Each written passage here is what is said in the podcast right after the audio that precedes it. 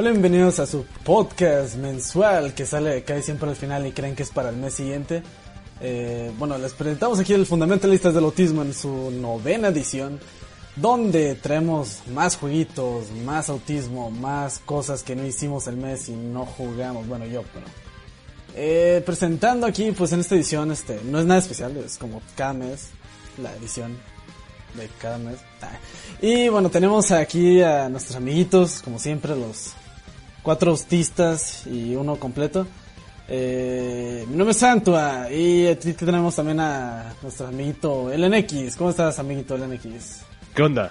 Tenemos a, a Nasho Hola. y a Semnita ¿Qué, ¿Qué pasó, perros? y a Basho. Eh, hola. Ah, qué horrible su saludo, morro, no lo puedo creer. Pero bueno, este, no son presentadores de televisión ni nada, ¿verdad? Ah, Bueno, Nacho sí, porque estudió casi lo mismo que yo, pero sigue siendo una basura.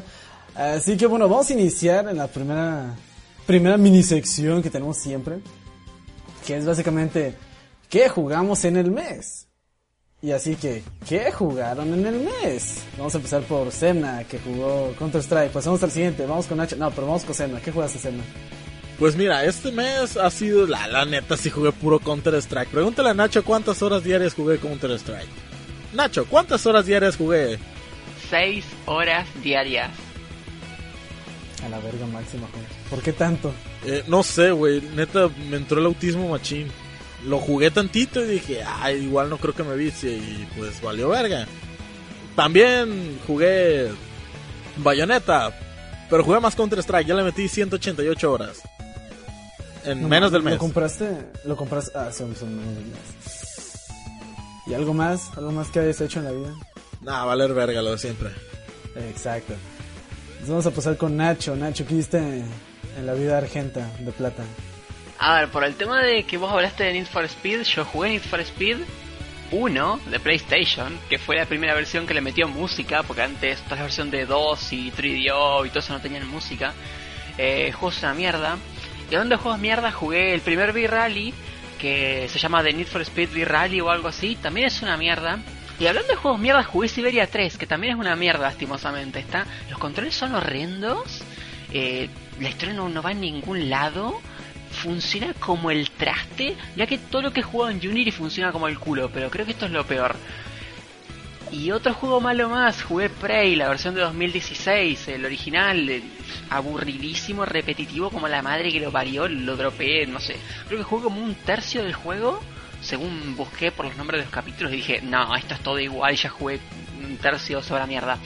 Lo único decente que jugué es Dark Souls, que hay, salió un mod hace como un mes que randomiza los ítems del juego, ya sea los ítems como no sé, almas y armas y todo eso, como también llaves, cosas importantes que necesitas para progresar. Entonces eh, el mod tiene diferentes dificultades, yo la jugué en la dificultad más alta, sin contar la que te pide ser speedrunner para hacer skips y todo eso. Y lo jugué una vez normalito yo solo, ahí de autista en mi casa, y después eh, empecé otra partida y lo estoy jugando en stream. Parece que voy a tener que hacer Blighttown al revés, estoy llorando por dentro, no quiero hacerlo, pero creo que no me va a quedar otra. Y eso sería todo. Ahí patrocinando fundamentalistas en los streams de, de Nacho, promocionándose. Un ban de besón. Eh, pero bueno, a ver quién sigue. ¿Qué onda, Bash? Este, ¿Qué jugaste aparte de cosas? Cosas.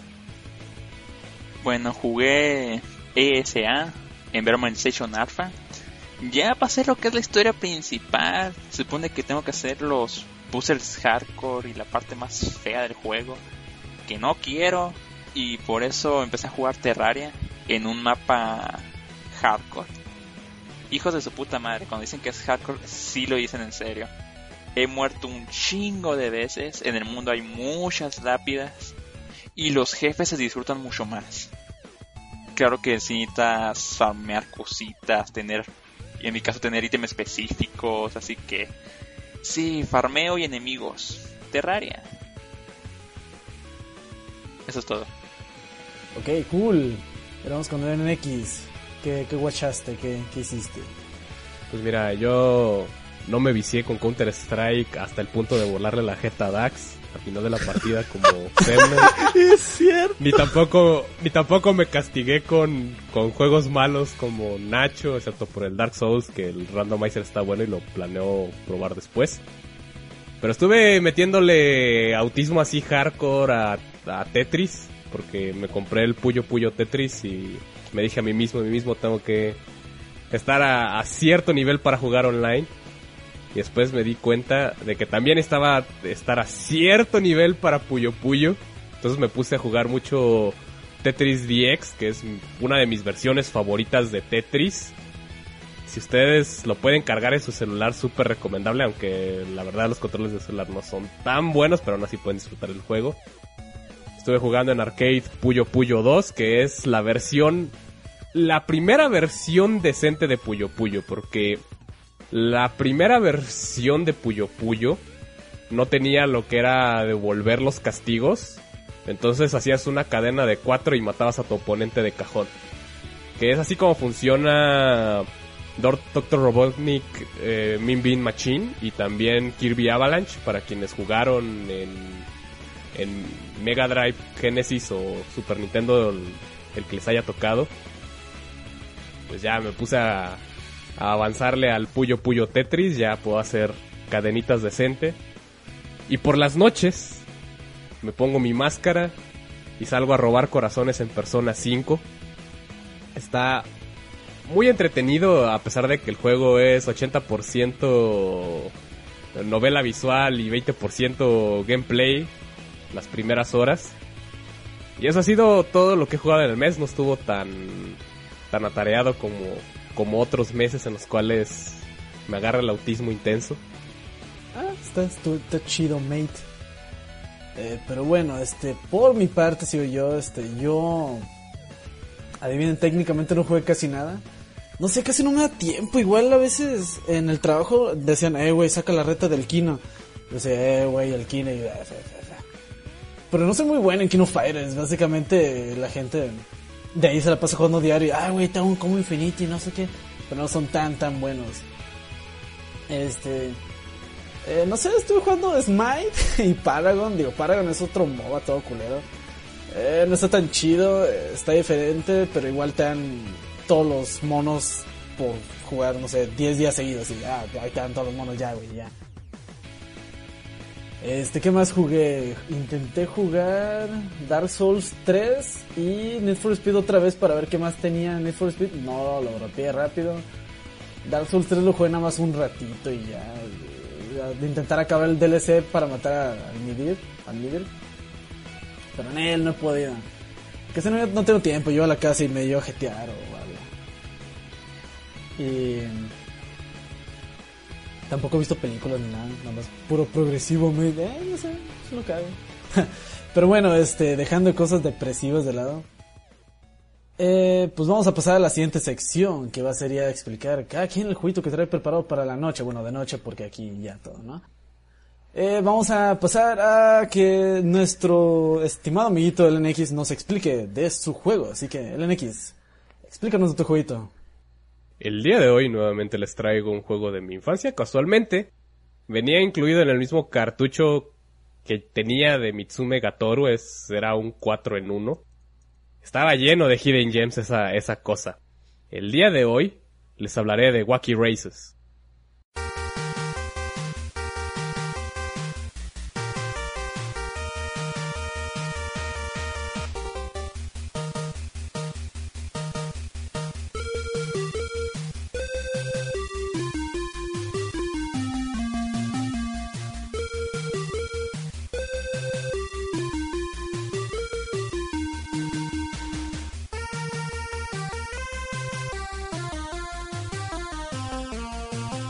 Wacky Races, o en Japón, Chiki Chiki Machine Mo Race, es un juego desarrollado y publicado por Atlus para el Nintendo Entertainment System el 25 de diciembre de 1991 en Japón y el 1 de mayo 1992 en América.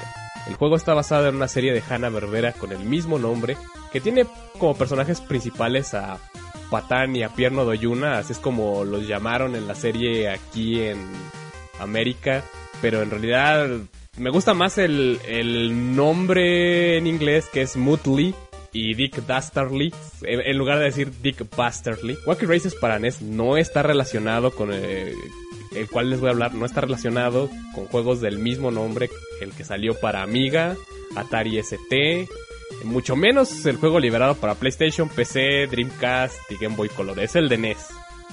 Que adicionalmente fueron desarrollados por Hudson Soft, inclusive una compañía totalmente diferente al que voy a hablar. Wacky Racers o Autos Locos en países de habla hispana fue una serie popular de Hanna-Barbera a finales de los años 60 que se transmitió entre los años 80 y principios de los 90 aquí en Latinoamérica. Esta serie se basa en una película llamada La Carrera del Siglo y trata de un grupo de 11 coches que compiten en diferentes carreras para ganar el título del piloto más loco del mundo. Lo inusual de esta serie es que tenía gran cantidad de personajes, se rotaban entre los episodios, tenía un reparto de 23 personajes cada uno con sus historias, personalidades e inclusive ciertos, ciertos detalles bastante desarrollados. Dentro del juego, los personajes principales son en realidad los villanos de la serie.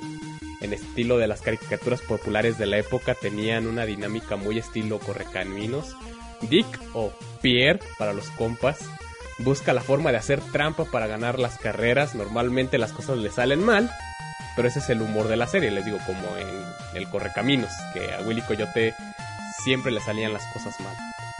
Igual las personas que nos están escuchando en este momento empiezan a imaginarse un juego estilo Mario Kart, pero se estarían equivocando, en realidad si hay un juego de Wacky Races para Mega para Mega Drive Genesis que es como Mario Kart y no este juego Wacky Races para NES. Sorprendentemente no es un juego de carrera, sino que es un juego de plataformas y debo de agregar uno bastante decente en el cual no controlas a Dick o a Pierre, controlas a Muttley y llevando a cabo misiones para salvar a Dick o a Pierre. Digo, eso es bastante confuso porque gran parte de los espectadores que alguna vez vieron autos locos en países de habla hispana lo conocen como Pierre, pero yo lo conozco como, como Dick Dastardly, entonces un poquito difícil. El asunto es que este güey también se, se mete en algunos problemas y, y Mutley tiene que rescatarlo. Y se, inclusive el juego tiene ciertas escenas, entre comillas, cinematográficas, en las cuales te, te dicen cuál es la misión de Mutley. En esta instancia, Wacky Races se lleva a un nivel mundial, dándole al jugador un mapa donde puede escoger el escenario en el continente que más le agrade, aunque en realidad solo hay tres opciones que cubren Europa, África y esa es la ruta A, la ruta B que, que cubre Asia y Oceanía y la ruta C que cubre todo América. Cada uno tiene sus subescenarios, normalmente son tres en la ruta A y B y cuatro en la ruta C de América, que es técnicamente la ruta más difícil, como les había comentado, se puede abordar el juego en el orden que se desee, dándole un poco más de rejugabilidad, pero se recomienda que los escenarios se hagan en orden la primera partida. A mí siempre me causa conflicto terminar con América, entonces empiezo con América, pero sí les recomiendo ampliamente que vayan escenarios A, B o C, porque si no, sí, los, sí, los sí pueden llegar a, a cumplir el game over en, el, en la ruta C si van de buenas a primera. Pueden volverlo a jugar, terminar el, el, en el escenario A para un sentimiento muy comfy, lo recomiendo ampliamente, les digo es la ruta más fácil. Como cualquier juego de plataforma decente, Wacky Races tiene un control muy estándar donde se brinca con A, se usa el arma con B y Select se usa para seleccionar los ítems. ¿Quién lo diría? Al principio del juego, el ataque de Mutley tiene muy corto alcance pero gran velocidad, muerde. Recomiendo usar otra arma lo antes posible, esto da pie a un muy buen challenge. Si ustedes quieren hacer el mordidarrón, lo pueden hacer. Estaría bien chido verlo, pero es difícil, es difícil. Para obtener otro ataque deben de ganar el derecho a seleccionar los ítems y esto se hace coleccionando huesos que son pequeños ítems que están esparcidos en todo el escenario. El sistema de selección de ítems es muy parecido al de Gradius en el cual debes de cuidar la cantidad de huesos que agarras en el escenario para conseguir el ítem que quieres. Dentro de los ítems tenemos la bomba, que es mi arma favorita por su versatilidad. Mutli arroja una bomba en tiro parabólico y la explosión se queda durante un rato, entonces no es necesario que la bomba le pegue al enemigo si la explosión sigue ahí. Por eso es buenísimo. El ladrido, que tiene la onomatopeya de bow, es una forma de ataque para algunos jefes que es muy buena. Eh, ladra y lanza la onomatopeya en forma horizontal. Si ustedes quieren estar lejos de su enemigo y, y no les gusta hacer tiros parabólicos, es una arma para ustedes. La verdad no me gusta tanto porque tiene cierto delay. Tiene como un segundo de delay antes de que sal- salga el ladrido. Entonces tienen que calcular muy bien cuando lo van a hacer. El siguiente ítem es la wing, que es una alita, pero en realidad es la cola de... Representa la cola de Mutli, es un ítem indispensable, te permite caer lentamente mientras estés apretando A continuamente en el aire. Y otro de los ítems sumamente importante y que normalmente van a tratar de tener seleccionado durante todo el juego es el corazón. Cuando ustedes empiezan el juego solamente tienen tres corazones y cada vez que utilizan el ítem del corazón aumentan un corazón su vida máxima. El límite de corazones que pueden tener es 6 y es la única manera de curarte, seleccionar el corazón. Entonces tienen que tener cuidado y administrar los huesos como los están usando. Si se pierde una vida, obviamente se pierden los ítems, tienen que conseguir un hueso. Si ya tenían eh, huesos acumulados, el selector de ítems se regresa al primero en la, en la siguiente vida. Entonces normalmente si ya tenían huesitos y se mueren, van a tener derecho automáticamente a usar la bomba por lo menos. Otros ítems del juego son los diamantes que al juntar 100 se recibe una vida, el retrato de Mutli que les da una vida extra. El juego no es particularmente difícil, no es tan difícil. Siempre cuando tengan cuidado, eh, se puede pasar fácilmente con las vidas que les da el juego. Y como lo había mencionado antes, los huesos que les dejan elegir los ítems. El juego tiene mucha libertad en escenarios y tiene una gran variedad de enemigos. Casi todos los escenarios tienen por lo menos un enemigo diferente, lo cual lo aprecio bastante porque son diferentes temas. Pueden irse al desierto, estar en una ciudad, el viejo oeste, una ciudad de, de dulce, que no sé dónde rayos haya una ciudad de dulce en el mundo, pero es un juego. Se tomaron un poco de, de libertad. No se siente fuera de la franquicia porque estos tipos siempre estaban compitiendo en lugares bien locos. El juego es bastante bueno por sus propios méritos. No hay cosas que digas, ah, sí, mira, como en la serie fuera de los personajes. Se, siente bien dentro de lo que es la franquicia. Alguno, el, el diseño de nivel es bastante justo. Hay algunos brincos que necesitas caer un poquito más lento. Hay una parte en la cual sí necesitas el ala para poder llegar, pero normalmente antes de eso te dan suficientes huesos. Nada más hay una parte en la cual el diseño de nivel se pone de retard con lo de la con lo de necesitar ala. Solamente creo que no recuerdo si era en el escenario B o en el escenario C, lo más probable es que sea en el escenario C, así que de todas maneras es un ítem que siempre van a querer, inclusive cuando los derrotan siempre van a estar buscando tenerlo nuevamente porque es muy versátil.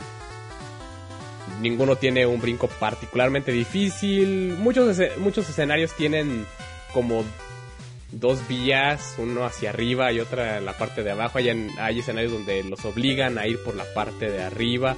Hay suficiente variedad para que no se sienta tan fácil, pero también no tan difícil. Es un juego término medio que ustedes pueden jugar en una tarde y disfrutarlo. Algunos de los escenarios tienen pasadizos secretos que realmente no tienen la gran cosa. Algunos tienen simplemente una vida y unos cuantos diamantes para que obviamente tengan más vida. En cuanto al desarrollo de este juego, lo hizo el equipo de Atlus. Eh, el compositor tuvo una, una toma muy sobria dentro de este juego. El compositor de la música es Hideohito Aoki, quien manejó los escenarios muy bien. También es responsable de juegos como de la composición en juegos como Devil Summoner, Soul Hackers, Persona 1, Shin Megami Tensei 1 y 2, Wild Arms 3.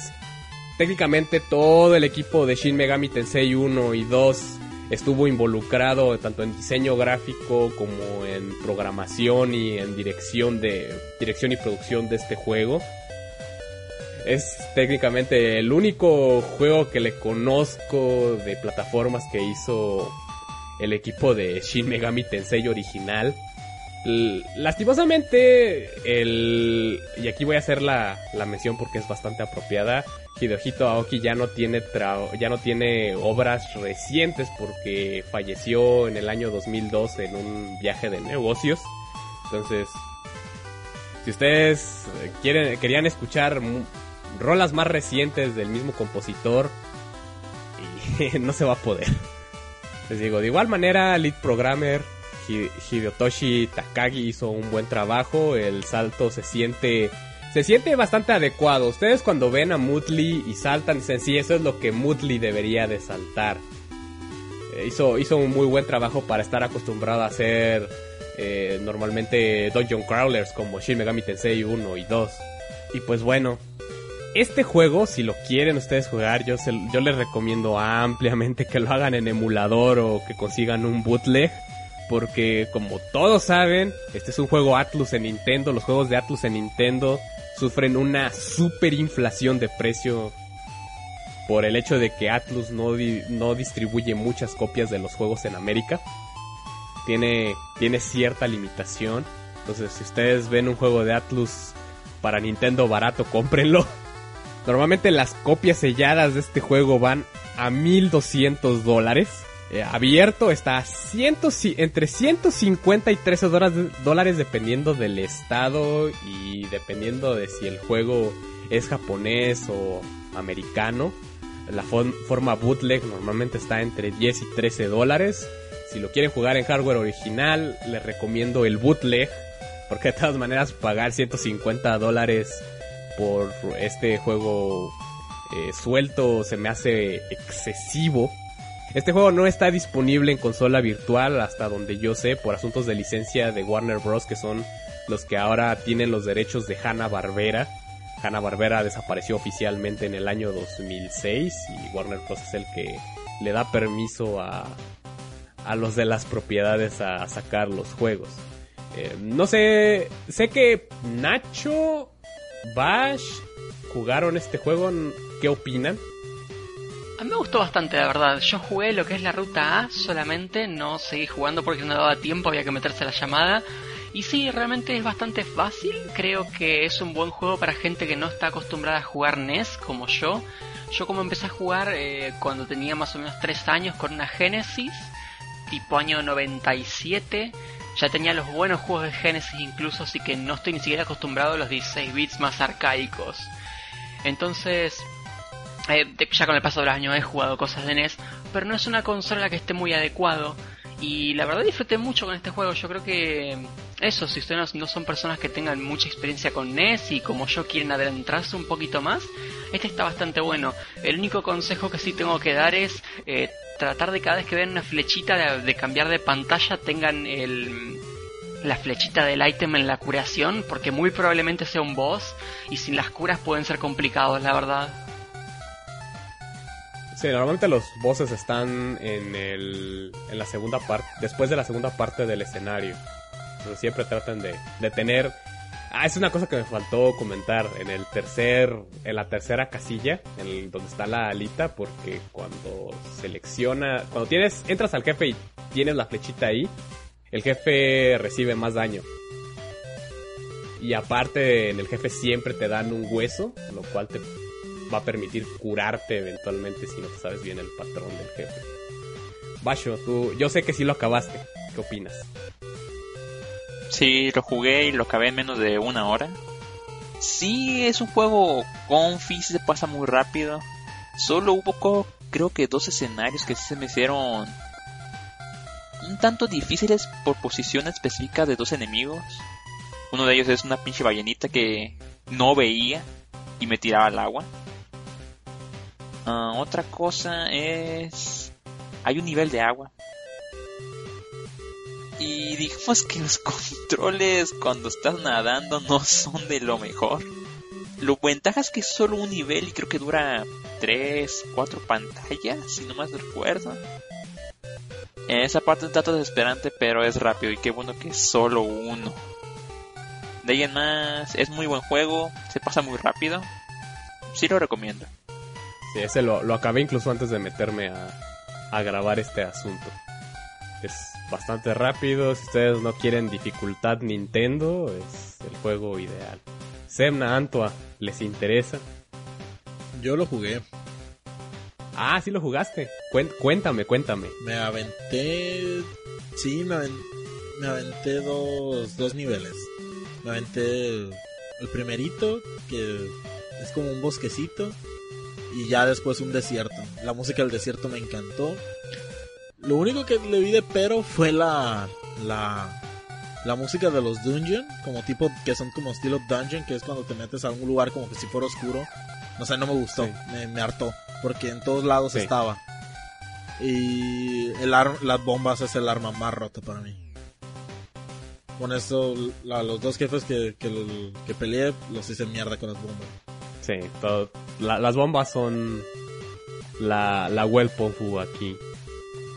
Antua, ¿alguna duda te interesa ahí para que un día llegues y le casuales? Le casuales. Se escucha interesante por lo... Bueno, yo creí que era un juego de Game Boy, no sé, ni siquiera te había preguntado de qué era. Porque lo busqué y dije, ah, mírame, los carritos locos ahí el pinche pulgoso. Ah, porque pulgoso boys, uff. Ah, es cierto, hay... Aquí en México le decían pulgoso, ¿verdad? Claro que sí. Sí, es que en otros países es patán. Sí, no, carnal, aquí era pulgoso. Yo estoy acostumbrado a verla en inglés, para mí es Mutley. Sí, no, pero te digo, sí se escucha interesante el jueguito de que digas, ah, güey, es el, es el, es el juego de los carros locos de que salía la caricatura. El carnal es plataformero. Uh, no, no, no es cierto. Pero igual sí se, se escucha interesante. Ya siempre me han gustado los plataformeros de NES o de Game Boy. Menos Castlevania 2, es una basura. Pero bueno. Sí, ¿no? El... Y fíjate que los, los otros juegos de Wacky Races, los que son de verdad de carreras, no los recomiendo en lo absoluto. ¿eh? Ni los to ni los toquen. ¿Qué prefieres, Garfield Car o Wacky, Wacky Racers? No, pues si, si estamos hablando de los de carrera, Garfield Kart está verguísimas, ¿eh? Garfield Car. Ese es mi, mi lasaña cat en carritos. Uh, la, la. Eso vendría siendo todo por mi parte en Wacky Races. Bastante recomendado, sencillo, se lo pasan rápido y lo, disfrutan sin problemas. Muy bien, muchas gracias, LNX. Eh, por tu jueguito de carreras, que no es de carreras, basado en una caricatura de carreras. Pero entonces, ahora vamos a pasar a, a otro género de jueguito. Entonces, Nacho, preséntanos tu, tu jueguito. Uh, chabón, hace como nueve meses hablé de, del Street Fighter 3, eh, más centrado en Third Strike que otra cosa. Pero el futuro es ahora, hay que ver la cara, la otra cara de la moneda. Vamos a hablar de Garou Mark of the Wolves.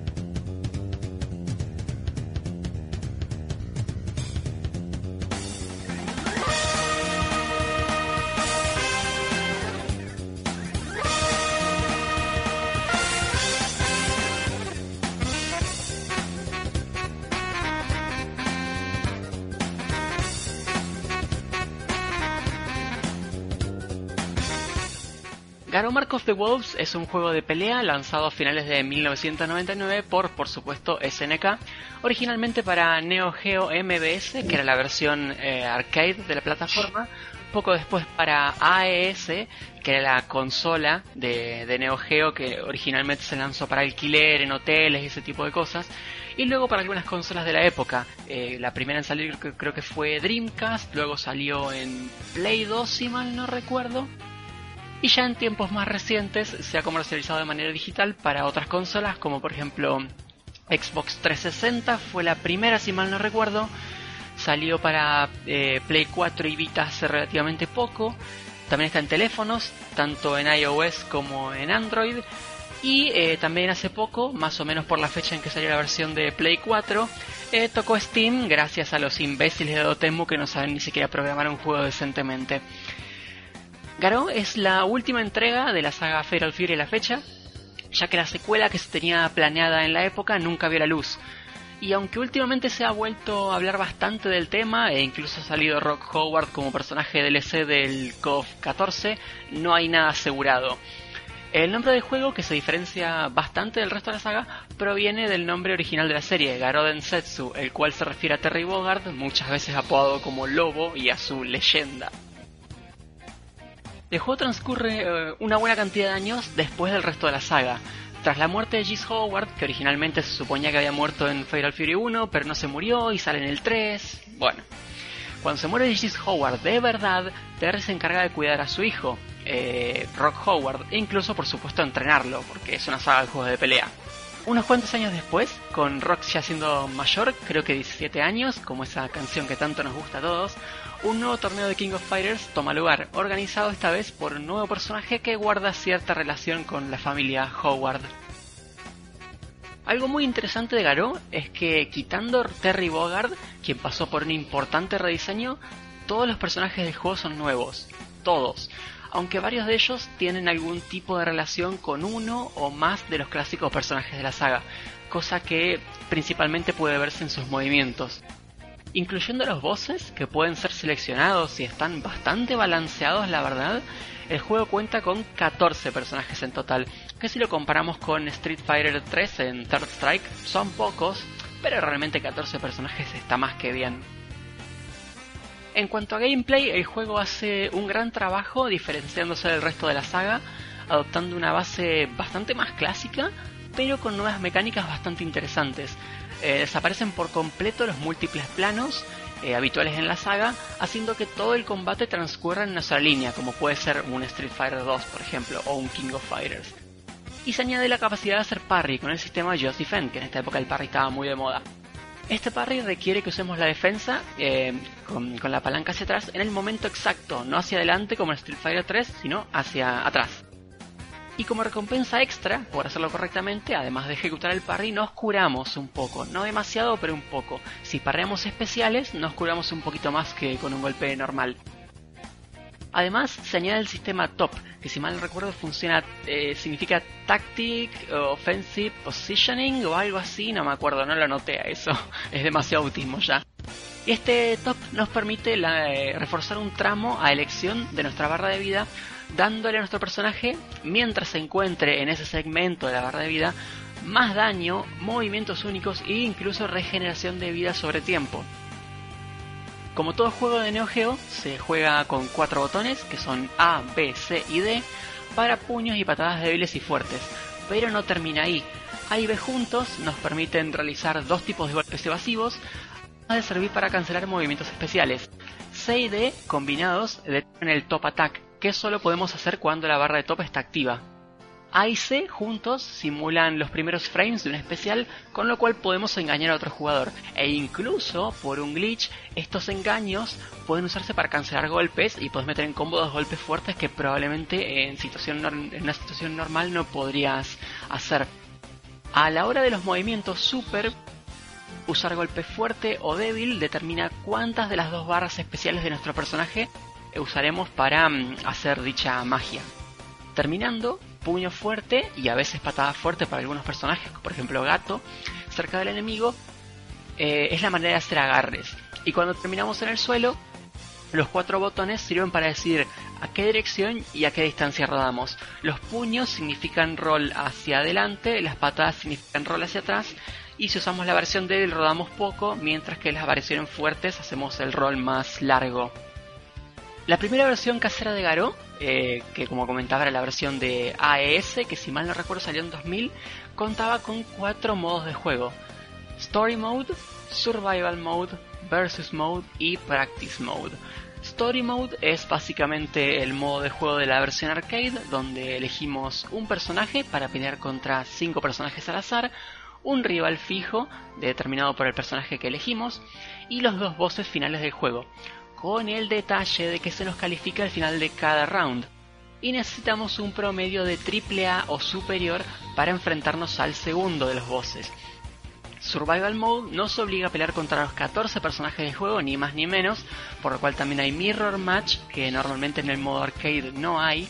Y eh, este modo survival tiene la mecánica añadida de que cada golpe que damos al enemigo tiene la chance de generar un icono que suma vida, barra de especial o tiempo a quien lo agarre, porque también lo puede agarrar el enemigo.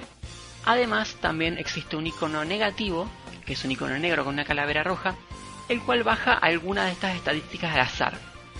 Por último, Versus Mode es la opción para dos jugadores como pueden imaginar y Practice también, como puede ser obvio, es la opción para que practiquemos combos y ese tipo de cosas. Tiene diferentes parámetros, como por ejemplo si un golpe entra en counter para tirar al enemigo volando, si un enemigo se defiende, si no se defiende, si salta, si golpea. Eh, si tenés top, con qué intensidad te aumenta el daño, porque puede ser de 1.25, 1.50, 1.75. Todos los parámetros de eso los podés ir eligiendo, hasta podés cambiar el nivel aunque no valga de nada. En cuanto a dificultad, el juego se pone complicado a nivel máximo, que es donde yo estoy acostumbrado a jugar porque ya llega un punto en que los niveles un poquito más bajos se me hacían demasiado fáciles.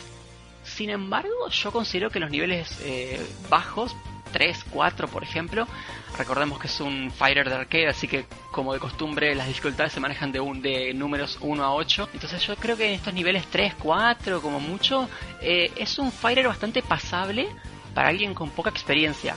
Yo personalmente hice la prueba hoy mismo de agarrar uno de los personajes más básicos eh, del juego, Terry Bogard, y poner el juego a nivel 3.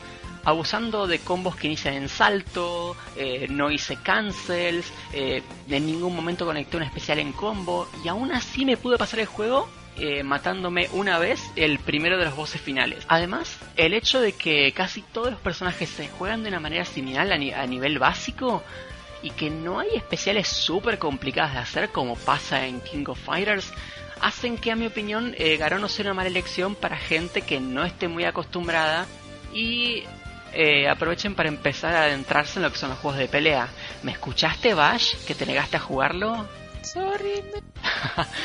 no, cuando traiga Last Blade no te salvas, yo te aclaro. A pesar de que con eh, Garou Mark of the Wolves murió la saga Fatal Fury para dar paso de manera definitiva al más popular King of Fighters, mismo destino que sufrió Art of Fighting, por cierto, es un hecho que Garou es de lo mejorcito que nos, nos ha dado SNK explotando no solo al máximo el hardware de la Neo Geo, que para ese entonces llevaba casi 10 años en el mercado, recordemos, porque salió en el 90 y este juego es del 99, sino que también ha logrado eh, que se lo compare constantemente con Street Fighter 3 Third Strike, que es muchas veces mencionado como el, el, mejor juego de pelea de la historia. Y eso sería por, por mi parte. Acá mis compañeros, ¿qué opinan? ¿Personaje favorito? ¿Quién lo ha jugado? ¿Les gusta? ¿No les gusta? Etcétera. Mira, Nacho, por mi parte, yo adoro Garo. Normalmente mi principal es Kim Jae-hoon. Primero porque es súper fácil de usar. Es, me parece muy, muy fuerte. Ninguno de sus especiales es una cosa del otro mundo. Casi todos los eh, movimientos especiales se hacen con un cuarto hacia, hacia adelante normalmente. Con... Es que sí depende, con ave C o D, dependiendo si es Super Move o Power Move. Otro que también le agarré y me gustó bastante como personaje es Janet. Creo que la, la, de las primeras veces que jugué con, con amigos en, en, la presencialmente en una maquinita Garo, utilicé a Janet y me sabía uno de sus power moves que haces después de Just Defend. En el que apretas A, B y C, no, Hice, hice hacer Rage Quit a un amigo con eso. Porque los, los poderes especiales cuando tienes Power Move bajan un chingo. Pero un chingo. Y está bastante bien balanceado porque mientras más especiales conectas, más poder estás recibiendo para hacer tus super movimientos. Casi siempre todos tienen ahí su, su movimiento aéreo. Eh, los controles se sienten muy, muy bien. El, correr se siente muy estilo King of Fighter. Puedes hacer saltos cortos, saltos largos. Creo que Janet puede hacer super saltos. No sé si nada más ella puede hacer super saltos. El Just Defense es buenísimo, conecta en orden. Una, una cosa que nunca me gustó de jugar en las maquinitas normales, las que tienen las palancas chafas y los botones que se hunden en sus arcades comunes, es que ustedes jugaban Street Fighters, a veces las medias lunas se supone que las tienes que hacer quedito, despacito, con calma. Y a veces no salen. A veces simplemente tienes que dar toda así la vuelta a lo bruto en algunas palancas eh, de Street Fighter 2 y de y a veces hasta de la versión, por lo menos de la versión americana del del 3, siento que a veces hay ciertos problemitas al momento de la detección. Garo tiene cero problemas de detección. Ustedes lo juegan así quedito con la palanca, le pican a los botones al toque, responde de puta madre, cabrón. Es buenísimo ese juego de pelar. No podría recomendarlo menos, la verdad. Jueguenlo. Sí, la verdad para mí responde mejor que Third Strike, la verdad. Con lo que hablabas de los saltos, eh, Janet y Don Juan son los únicos que pueden hacer el super salto, que es abajo y después arriba para saltar. Y luego está Hokutomaru que tiene doble salto. Estilo oro en Third Strike, por ejemplo. Si quieren ser una, si quieren ser una persona decente en Garou, no usen a Hokutomaru. Merecen morir en leña verde. Chabón, a mí Hokutomaru no me gustaba y de los personajes que hoy en día me gusta es el último el cual le pude agarrar más o menos la mano. Porque como yo comentaba, Es súper como yo comentaba, todos los personajes se juegan más o menos igual. Eh, los personajes que se juegan diferentes son Tisok y Grant, porque no convean. Eh, Kain, porque es de carga. Y Don Juan, porque es raro, como que no está muy hecho para convear y tiene muchas magias de aire. Eh, es extraño. Y Hokutomaru eh, es un poco raro, pero eh, es, es bastante parecido al resto de personajes dentro de todo. Antua, yo sé que vos lo jugaste, aunque sea una vez en el trabajo. Yo. ¿Qué tal? Sí, men, este... No, de hecho lo volví a jugar esta semana.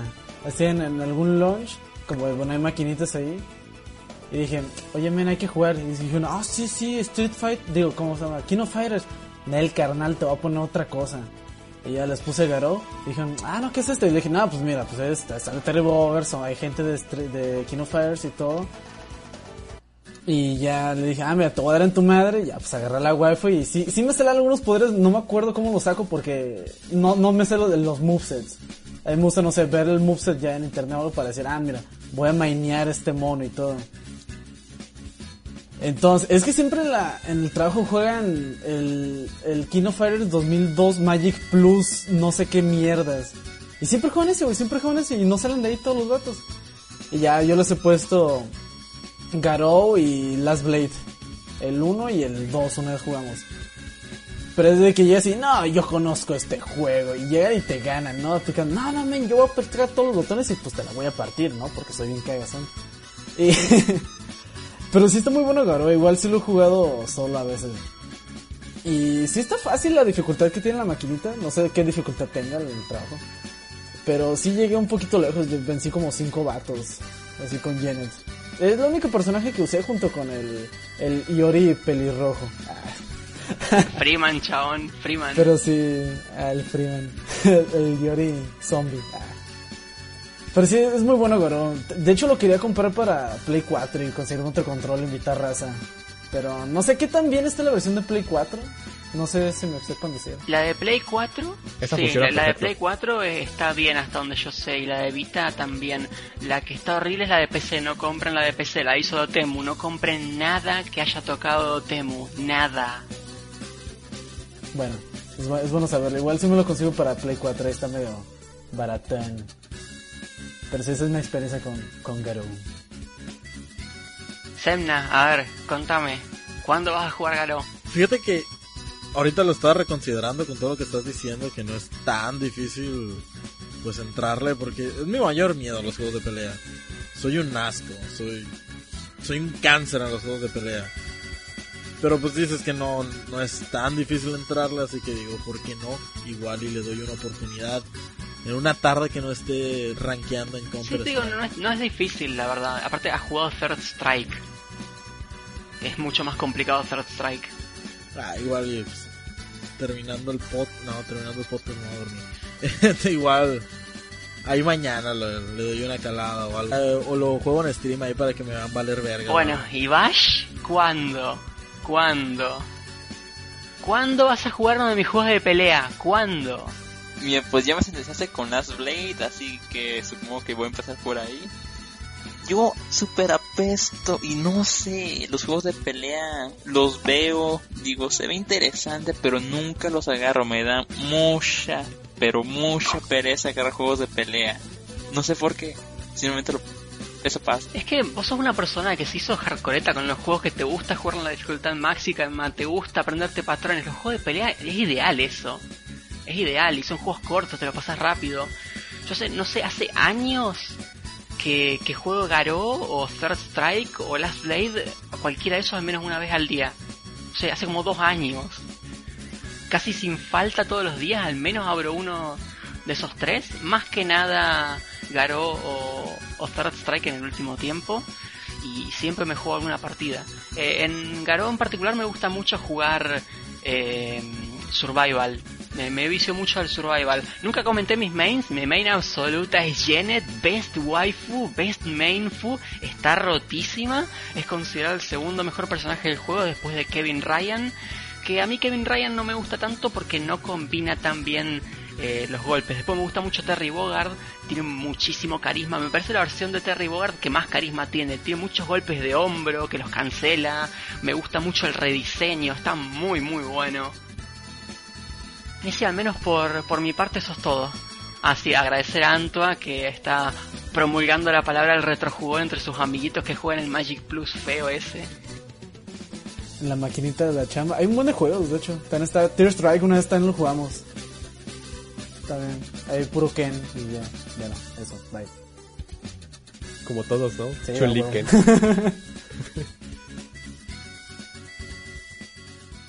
Yo no pasé de Chun-Li, pero bueno. Mi Akuma, men. Muy bien, amiguitos. A ver, dejando de juegos de pelea hardcoretos para que no se espanten aquí nuestros eh, radioescuchas, radioescuchas, cabrón, podcast escuchas. Vámonos. Este, pues pasemos a, a otro tipo, a otro género. De hecho, hoy traemos géneros variados. De hecho, todos los géneros son diferentes de los que traemos. Entonces, vamos a pasar con el siguiente representante. Vamos a pasar con Semna. Cuéntanos sobre tu... No, perdón, sobre con Bash. Vamos a pasar con Bash. Con su jueguito. Dinos, Bash. ¿Qué jueguito nos traes?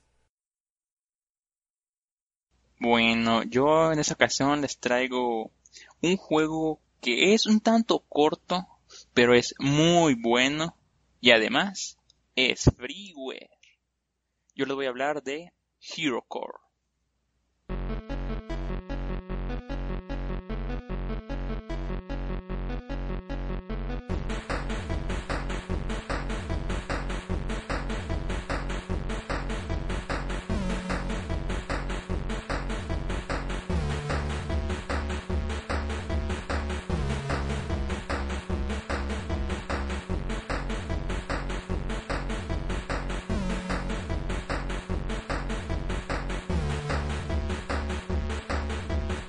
Hero Core es un juego estilo shooter creado por Daniel Remar. Si el nombre le suena familiar es porque ya he hablado uno de sus juegos anteriores que fue Hyper Breach. Como mencioné, Hero Core es un juego freeware. Fue lanzado el 3 de mayo de 2010. Fue hecho con Game Maker. Su música fue compuesta por Brother Android. Ahora, Hero Core es una secuela a otros juegos anteriores de Daniel Remar que se llama Hero. No es tan súper importante jugar la secuela. La verdad, no lo recomiendo porque sí está un tantito fea. Una cosa que eh, descubrí en lo que están buscando información de HeroCore es que el código fuente fue liberado al público. Así que si ustedes tienen Game Maker y quieren ver cómo se ha diseñado HeroCore, eh, el código fuente está disponible. Ahora, HeroCore es un Metroidvania eh, con un poco de más de shooter. Controlamos a nuestro personaje llamado Flip Hero. Los controles que usan es simplemente las flechas y dos botones. Uno para disparar a la izquierda y otro para disparar a la derecha. De ahí proviene su nombre de Flip.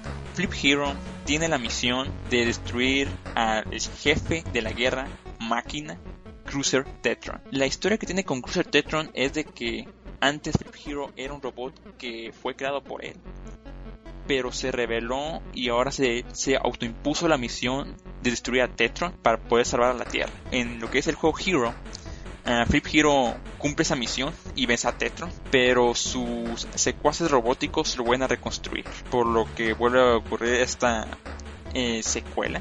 Como mencioné, Hero Core es un Metroidvania tiene un mapa bastante amplio y como casi todos los Metroidvania tiene un final extra que para ello tienes que recolectar lo que son 10 computadores esparcidos durante todo el mapa. Ahora, explicando las cosas básicas de Hero Core, ah, voy a empezar con lo que es la vida. Empiezas con lo que son 10 puntos de vida y cada vez que vences a un jefe, aumenta tu nivel ah, dándote un poco un punto más de vida. Más aparte recibes un upgrade que mejora lo que es tu disparo, un sable o tu traje. Ahora lo que es el disparo eh, haces más daño no aumenta la cantidad de balas en pantalla. Según yo recuerdo, creo que son 6 balas en pantalla. O no recuerdo si eran 4. Ahora, el otro tipo de upgrade es lo que es el sable. Lo que es el sable te permite eh, avanzar entre la base porque te permite cortar por tierra, tuberías y después más adelante el sable se expande mucho permitiendo romper tuberías en forma vertical. Aparte, una ventaja del sable es que te permite reflejar lo que son disparos, así que es un buen método de defensa. El último upgrade que se puede tener es de traje. Esto es porque en Hero Core hay una dinámica de calor. En el juego hay lo que es magma. Si Flip Hero lo toca, se sobrecalienta y no puedes disparar hasta que tu calor baje a cero. Esto también es un tanto importante saber porque hay algunos disparos de enemigos que sobrecalientan. Así de que hay que saber esquivar bien porque si te llega a pegar un golpe fuerte vas a estar totalmente vulnerable, indefensa. Una de las cosas que hay en Hero Core son varios save points que hay esparcidos en todo el mapa. Al tocarlos, aparte de guardar tu juego, te recuperan toda tu vida y al detectarlos por primera vez, cuando presionas los dos botones de disparo, te puedes transportar a cualquier save point que ya visitado. Ahora, Hero Core se divide por zonas. Eh, supone que el juego toma en base de un asteroide, que es la base de Tetron. Está esparcido por varias zonas. La importante es el núcleo. Aquí es donde tu viaje termina, porque ahí es donde se encuentra Tetron. Una cosa que hay que mencionar es de que si sabes hacer un truco, que es presionar arriba, abajo, izquierda, derecha y disparar, haces que dispares y salgan balas por todos los lados. Esto es importante para hacer un tipo truco en una sección donde hay un enemigo atorado en magma. Como no puedes disparar cuando estás dentro de magma, no puedes avanzar. Pero si haces ese truco, te puedes saltear casi gran parte del mapa yéndote a la zona final. El speedrun se puede hacer en menos de 5 minutos en la versión normal. ¿Por qué dije versión normal? Este juego consta con varias dificultades. Y a pesar de que en Hard casi siempre nos acostumbramos a que hagan más daño, hagan más balas, Hero Core te cambia absolutamente todo el mapa. Los enemigos tienen mucho más patrones de ataque y de hecho tienen hasta más fases. Ahora, una de las opciones que tiene Hero Core es tener Autofire, que es que si presionas espacio se activa este Autofire. Si no crees que estás tan entrenado con, en Star Fox 64 que masacras el botón, eh, Autofire es esto. Te permite no masacrarte el pulgar o los dedos en este caso. Ahora, en Hero Core hay un total de, voy a decir, 11 jefes. Eh, los jefes casi siempre tienen todos un núcleo, un punto débil. Lo que consta a los jefes es más o menos saber cómo atacan y esquivar sus ataques, obviamente. Pero aparte, si haces cosas dependiendo del jefe, los jefes te castigan si quieres hacer cosas de manera distinta. Por ejemplo, el primer jefe en dificultad normal no es tanto problema. En dificultad hard si no la atinas bien a su núcleo, rebotan las balas y te puede dañar a ti mismo. Y lo que son otros jefes, si no los peleas de forma específica, te empiezan a disparar hasta que te centres en la parte de la pantalla que deberías de estar. Los jefes de Hero Core son un tanto difíciles la primera vez que los juegas, porque todo depende de su patrón de ataque y cómo esquivar las balas y cómo esquivar cierto tipo de balas. Porque si hay bastantes diferentes tipos de balas. Entre ellos, primera es la bala normal que simplemente te quita uno de vida no hay mucho problema con ello. Después empieza a haber un poco de balas más grandes. En, la dificultad Hard hay un tipo de bala de que si topan la pared se divide en balas pequeñas. Así que si en Hard hay mucho más balas, hay más o menos el triple. Después hay unas balas que se pueden destruir, esas son los misiles. Y luego hay balas que suben tu barra de calor. Como ya mencioné, si te tocan este tipo de balas no puedes atacar a tus enemigos hasta que esa barra se baje.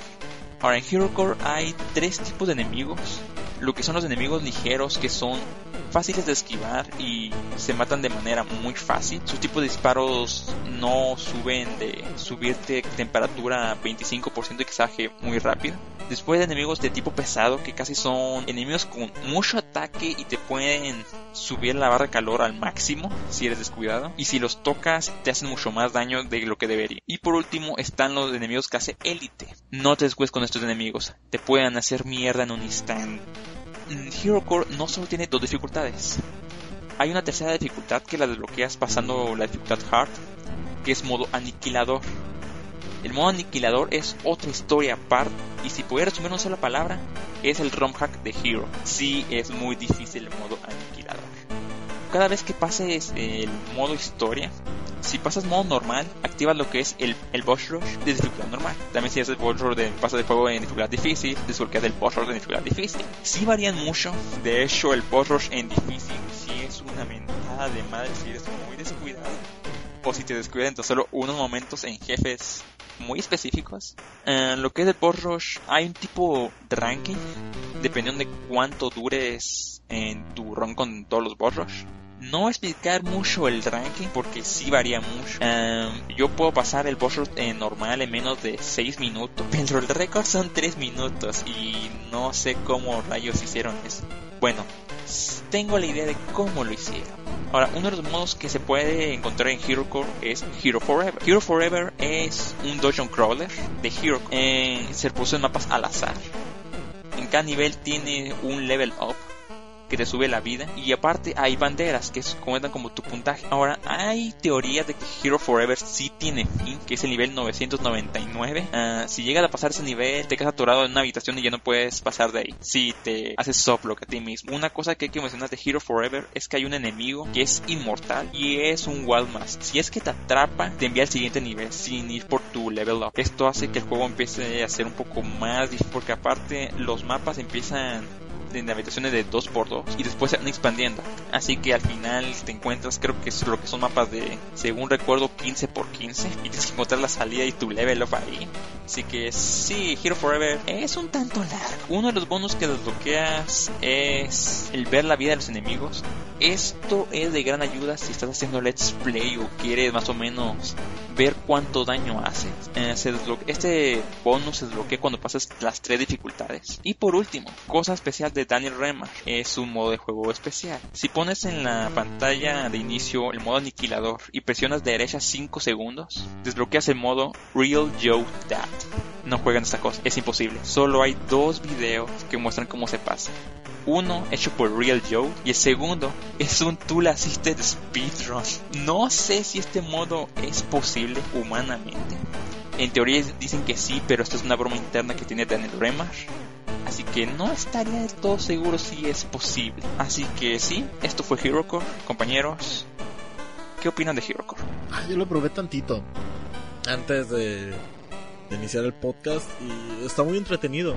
La música me gustó bastante y pues es un juego bastante fuera de lo que estoy acostumbrado a jugar. Está chidito y sí le dieron una oportunidad. Ok. Eh, ¿Alguien más? A mí me gustó un montón. Creo que es lo mejor que me has hecho jugar. Porque cuando hablaste de Link to the Past no lo jugué porque dura como 20 horas y me di cuenta que no lo iba a poder terminar a tiempo. Así que no lo jugué. Aunque ya lo había jugado antes, pero no, pero nunca me lo pasé. Pero bueno, en fin, es lo mejor que me has hecho jugar. Eh, está buenísimo, la verdad. Eh, arranca, bueno, sí, un juego simple, qué sé yo, pero tiene muchísimo carisma. Eh, me gusta mucho la música, me gusta cómo introducen enemigos y conceptos, me gusta que tu personaje tiene un sprite determinado y de repente te encontrás con un enemigo que tiene tu mismo sprite, lo encontrás solo, pero más adelante empezás a ver como una especie de platos voladores que sueltan enemigos iguales a vos. Eh, me gusta cómo ves unos enemigos eh, enormes por ahí en el, el mapa con enemigos. En ese momento no son enemigos, son parte del mapa, como un decorado ves como unos robots gigantes que te dan te das cuenta que es algo que podría estar vivo y más adelante te los encontrás vivos. Y a veces estás obligado a pelearlos porque las puertas hay unas puertas que no se abren a menos que mates a todo lo que está en la habitación. Y les tenés que pelear y son jodidos. Eh, me gusta cómo introduce todas esas cosas eh, como de a poquito te va mostrando cosas y después te, te obliga a enfrentarlas. La verdad está muy bueno, los bosses también están geniales. Hay algún boss que por ahí me, me costó eh, bastante, pero en general me los pasé casi todos a la primera, segunda como máximo. Y vos mencionabas que había un final extra por agarrar los 10 PCs que hay distribuidos por el mapa. Yo los agarré todos, no sabía si era obligatorio o no, pero por las dos los agarré todos. Y maté según el juego 95% de los jefes en 1 hora 22. El jefe que me faltó es un Hunter Killer, que es como vos, pero en negro, versión africana. Y es un hijo de puta porque el tipo vos lo intentas matar y el tipo atraviesa las paredes y le chupa un huevo todo y no le puedes pegar. Después Vash me contó que cuando sos nivel máximo, el tipo deja de correr de vos y pueden pelear uno a uno sin camisa, sin que se vaya ahí de la pantalla y no le puedas pegar. Sí, el eliminador creo que es su nombre, según la wiki. Sí, al principio, si te lo encuentras antes de pasar, creo que los primeros dos jefes sí te tensas mucho. Porque eres tú, pero en versión que sí sabe jugar el juego. Y como dijo Nacho, empieza a huir. Así que te lo voy a topar. La mejor opción es de que cuando tienes, si eres bueno y tienes Blaster nivel 2, eh, lo farmes en habitaciones que son amplias. Las únicas opciones que creo que debías eh, que debía cumplir para que saliera es de que no debe haber enemigos que respawnen más enemigos, enemigos élite y no debe haber save points. Creo que esas son las únicas, entre comillas, los tres tipos de cuartos que no puede salir el eliminador. Antoine. Eh, sí probé tantito el juego, jugué como las primeras 20 pantallas. Ay, sí. Sí, como primeras 20 pantallas. Lo abrí y dije, M, ¿qué es este E.T.? Y me, y me hundió un poquito que estuviera así como que volando el mono. Por eso me gustó que fuera mi- minimalista y que... Está raro de tener dos botones para disparar, uno para cada lado. Pero está bien ya después cuando te un poquito el juego. Igual si me gusta este tipo de juegos me- medio Metroidvania así como tipo esta, esta cosa o Castle in Darkness y otras cosas que juego recientemente que sean así medio indies y cortitos así que pues, sí igual lo juego después para echarme unos jefes o algo para ver qué tan qué tan acá se pone ¿verdad? Muy bien. ¿Y Ping? ¿Tú qué opinas de Hero Core? Mira, yo lo jugué hasta derrotar al primer jefe porque la vida no me dio tanto chance y sí me gustó. Me gusta el estilo que tiene el juego, el diseño de nivel, tiene bastantes cosillas que dices, "Mm, voy a regresar por aquí luego con más upgrades. Es, es- es bastante obvio cuando llegas a eso y lo representaron de una manera muy buena. Muy buena. El juego, para los que nos están escuchando, es como si ustedes jugaran Metroid en un Atari. Nada más, bueno, al principio lo que yo vi es nada más hay dos colores, blanco y negro.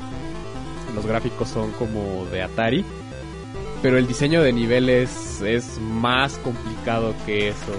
Y los sonidos son un poquito más sofisticados. Los patrones de movimiento de los de los enemigos, todo, todo, todo es muy sofisticado, está muy bien hecho. Es gratis, que es lo mejor de todo. Y además pesa poquito, ¿no? Son como unos 30 megas o algo así. No estoy seguro. No llega al giga, eso sí. Eso, es muy, muy, muy poquito lo que pesa. Pesa 3.4 megas. 3.4 megas, ahí está. O sea, yo lo jugué. Eso sí, yo lo jugué con un arcade stick de puta madre, cabrón. Se sintió natural todo lo que hice en este juego. Por, por alguna razón se, se, se se siente el poder con el arcade stick en este juego. No sé si es por porque tengo yo esa esa mentalidad de, de- es que es, es como un juego de Atari y ya ven que tenías la palanquita y, el- y un botón nada más. O sea, acá pues, tienes tu palanca y tus tus ocho botones de los cuales no utilizas, creo que nada más utilizas cuatro al principio en este juego. Mm, en total usa 6 en todo el juego. Sí, o sea, al, princi- a- a- al principio, o sea, sin contar el stick.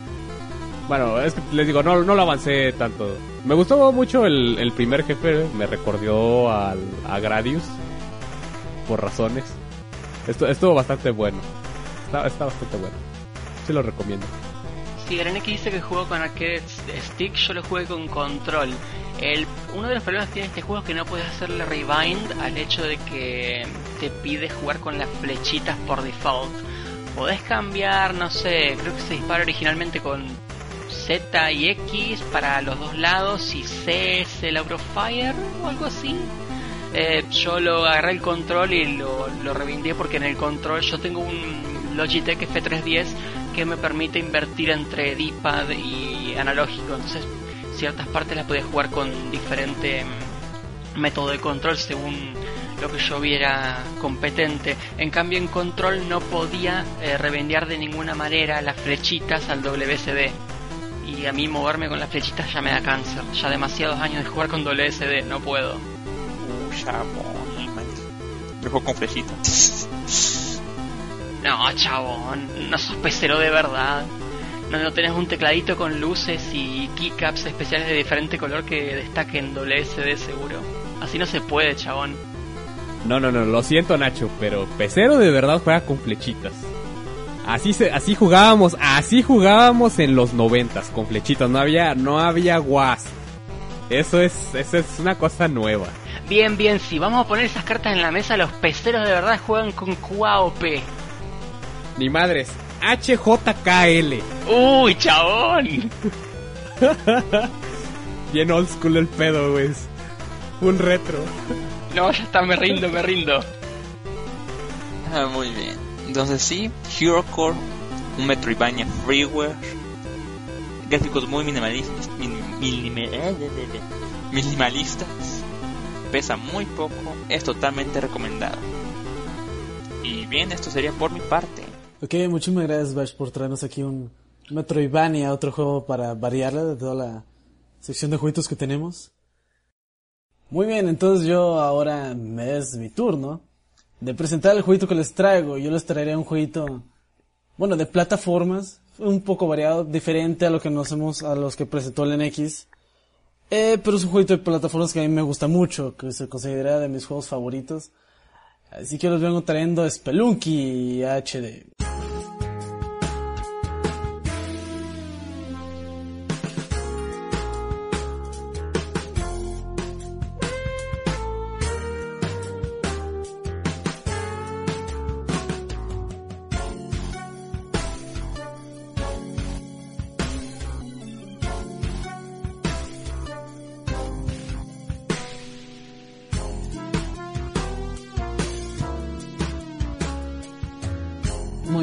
Hablar de Splunky en estos momentos sería como hablar de las 300, más de 300 horas que le puso, porque bueno, tengo registradas 300 horas en, Steam.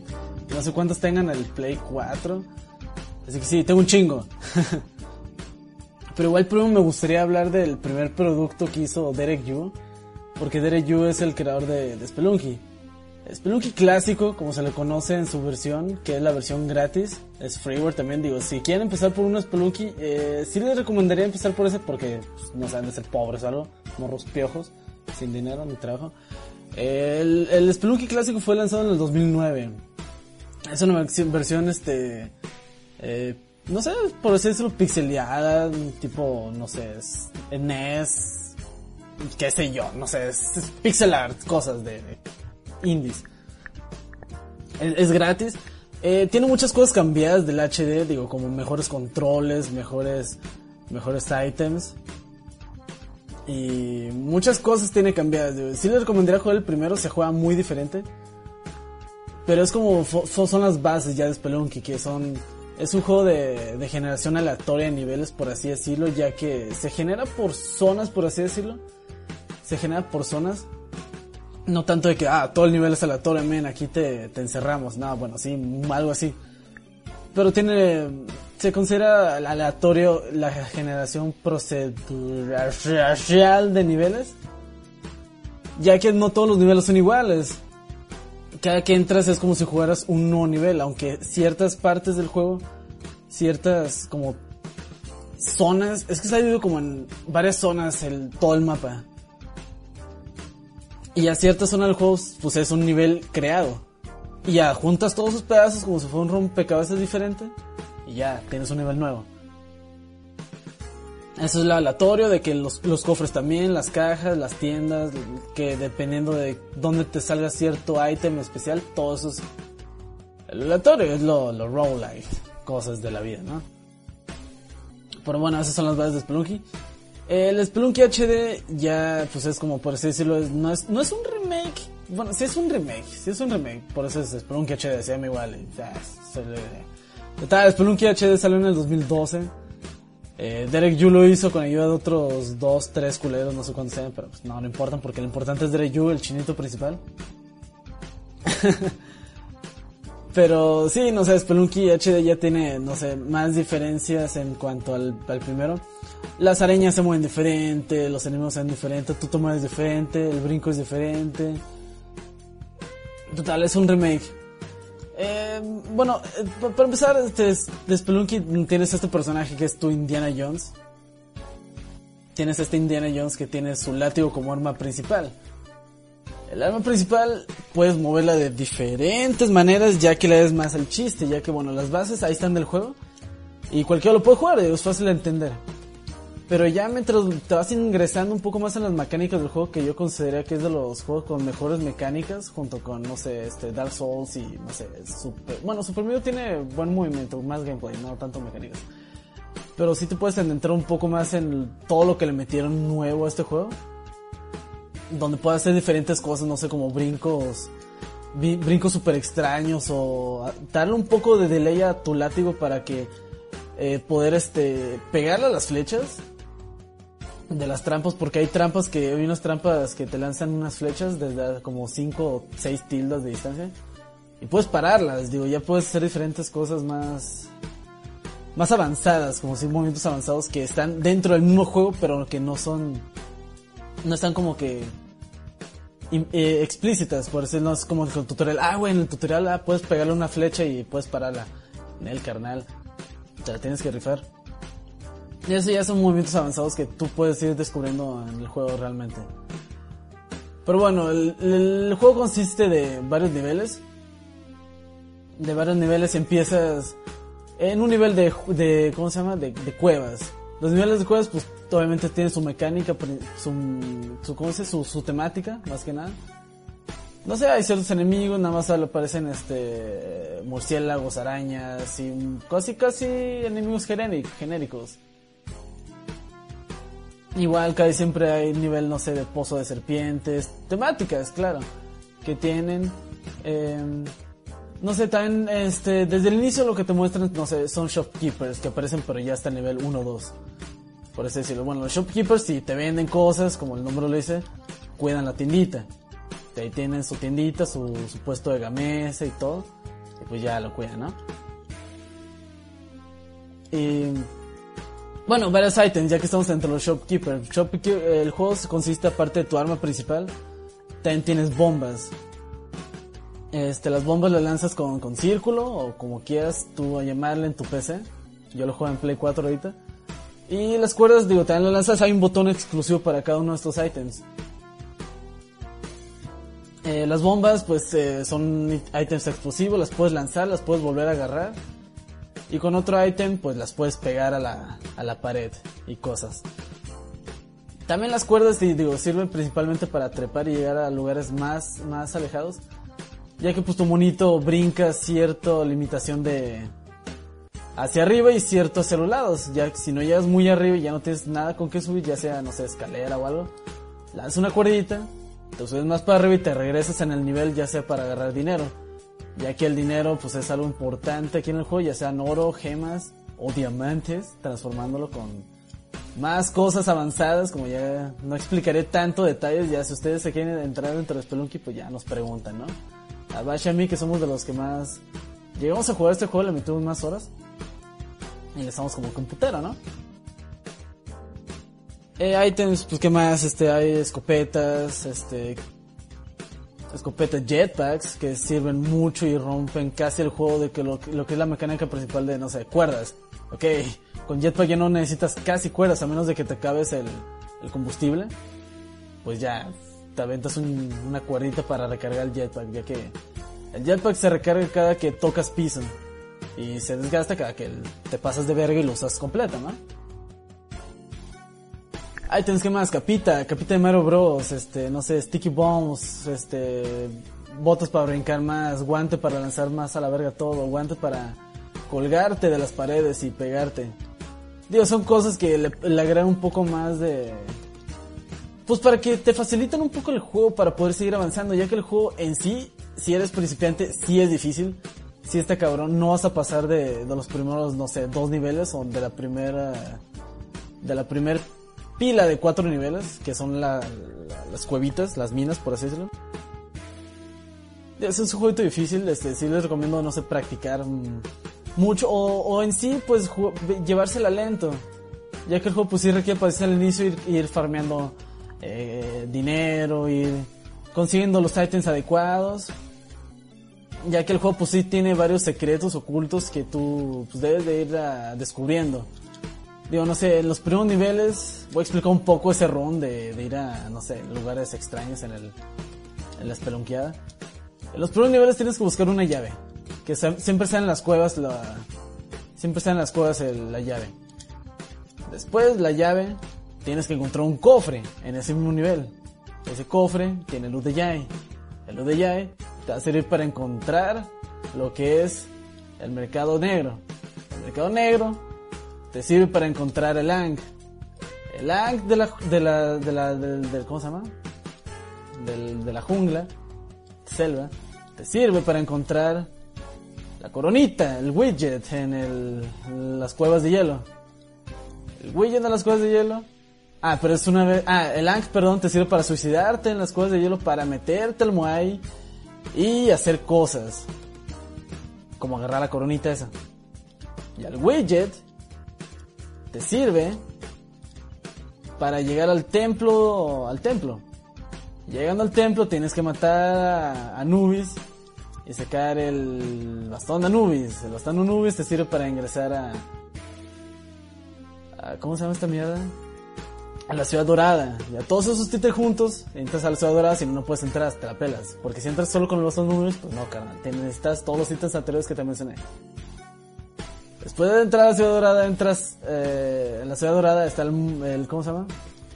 El libro de los muertos. El libro de los muertos te sirve ya para entrar en la, en la boss fight final a un nivel extra para que no acabes el juego y pues no te pases de precoz y ya entres al infierno, ¿no? Entrar a Hell. Entrar a Hell es un pedote, así que tienes que matar a, al jefe final que se llama Olmec para usarlo como base porque la ciudad, el Hell está sobre el lava. Entonces, Olmec lo matas tipo Mario 3. Todos saben cómo jugar Mario 3, si no, pues vayan a jugar Mario 3 y no escuchen este podcast. Y ya es un pedote, no os voy a spoilear el jefe final. Si igual es que en spoilers ahí lo pasan, no lo van a poder pasar de todos modos a la primera. No, la sí está muy fácil, está muy fácil pasarlo. Nada más es agarrarle el chiste al inicio. Pero lo que les quiero decir, digo, Spelunky, pues es, no sé, los mejores jueguitos que yo he jugado de plataformas que tienen pues, las mejores mecánicas. No es un simple Mario de, oh man, voy brincando, puedo correr y puedo saltar con mi capita. Digo, Spelunky es casi eso, pero no puedes volar con capita. Y agarrar, no sé, tortugas, eso, digo, es un poco más elaborado, es lo que me gusta de este juego. O sea, puedes casi agarrar y lanzar lo que quieras, puedes agarrar un cadáver de un cavernícola, un cadáver de un perrito y lanzarlo, menos, no sé, enemigos especiales que se destruyen en cuanto los matas. No sé, como ranitas. No, creo que sí podías agarrar las ranas. Sí, sí puedes agarrar las ranas, sí es cierto. La- las rojas, si las metes... Bueno, había una forma de agarrar una rana azul, no me acuerdo. Ya son glitches y cosas que no quiero contar. Ah, pero qué más, qué más les puedo contar de Spelunky. Digo, también hay como mini jefes, por así decirlo. Hay como mini jefes, no sé, en el primer nivel un mini jefe sería, no sé, la araña. Son los jefes un poco más grandes. Este, ah, también una cosa importante, digo, también que influye mucho en el gameplay. Si te puedes tardar un poco, te puedes tardar hasta 2, 3 minutos y medio en un nivel. Pero aquí está el chiste, no es para que te quedes todo el rato en el nivel. Digo, ah, si vas a sacar todo el dinero. No, carnal, va a aparecer el fantasma y es insta-kill. El fantasma es insta-kill. Entonces, pues esto te apura un poco más a no pasarte de lanza en cada nivel y tardarte pues de, de avaricioso agarrando los... Pues el oro para gastar en la tienda. Igual matas al shopkeeper y no necesitas nada de dinero. Puedes hacer un run sin dinero y pues ya, te sientes bien chido. Y pues básicamente eso. ¿Qué mal explico Spelunky, carnal? Hay mucha libertad dentro del juego en hacer el run como tú quieras. Este, es lo que también me gusta que le puedes dar mucha variedad. Hay mucha variedad, muchas cosas. Eh, puedes hacer runs sin dinero, puedes hacer runs de, de agarrar el más mayor dinero posible, puedes hacer speedruns de pasarte el, el juego con, con el menor tiempo posible. Digo, hay, hay mucha. Creo que ya sacaron nuevas categorías. Es una cosa horrible. Bueno, es una cosa muy bonita los speedruns de Spelunky o los runs de Spelunky. O sea, hay gente que todavía se dedican a mucho a, mucho esto. Digo, hay una página dedicada que se llama Most Tier que explican todas las categorías de Spelunky nuevas que hay. Todos los, los World Records y todo esto. Eh, hay muchas cosas que también quiero explicar, pero no sé si valgan la pena, digo. Cosas, no sé, como la, música. La música también cambió mucho con respecto al primer Spelunky. Digo, es, es, muy, música nueva, es música nueva, pero también tiene así como que una que otra, unos tonos cada, cada, cada nivel escondidos que salen casi nunca. Como tipo, no sé, 8 beats, qué sé yo, que salían de antes. Y te recuerda, ah, mira, pues es Spelunky clásico, pero no es la misma tonada, sino que es una nueva tonada con un nuevo enfoque. Pero sí, Spelunky, este... Bueno, ya expliqué, salió en el 2012 en, PC.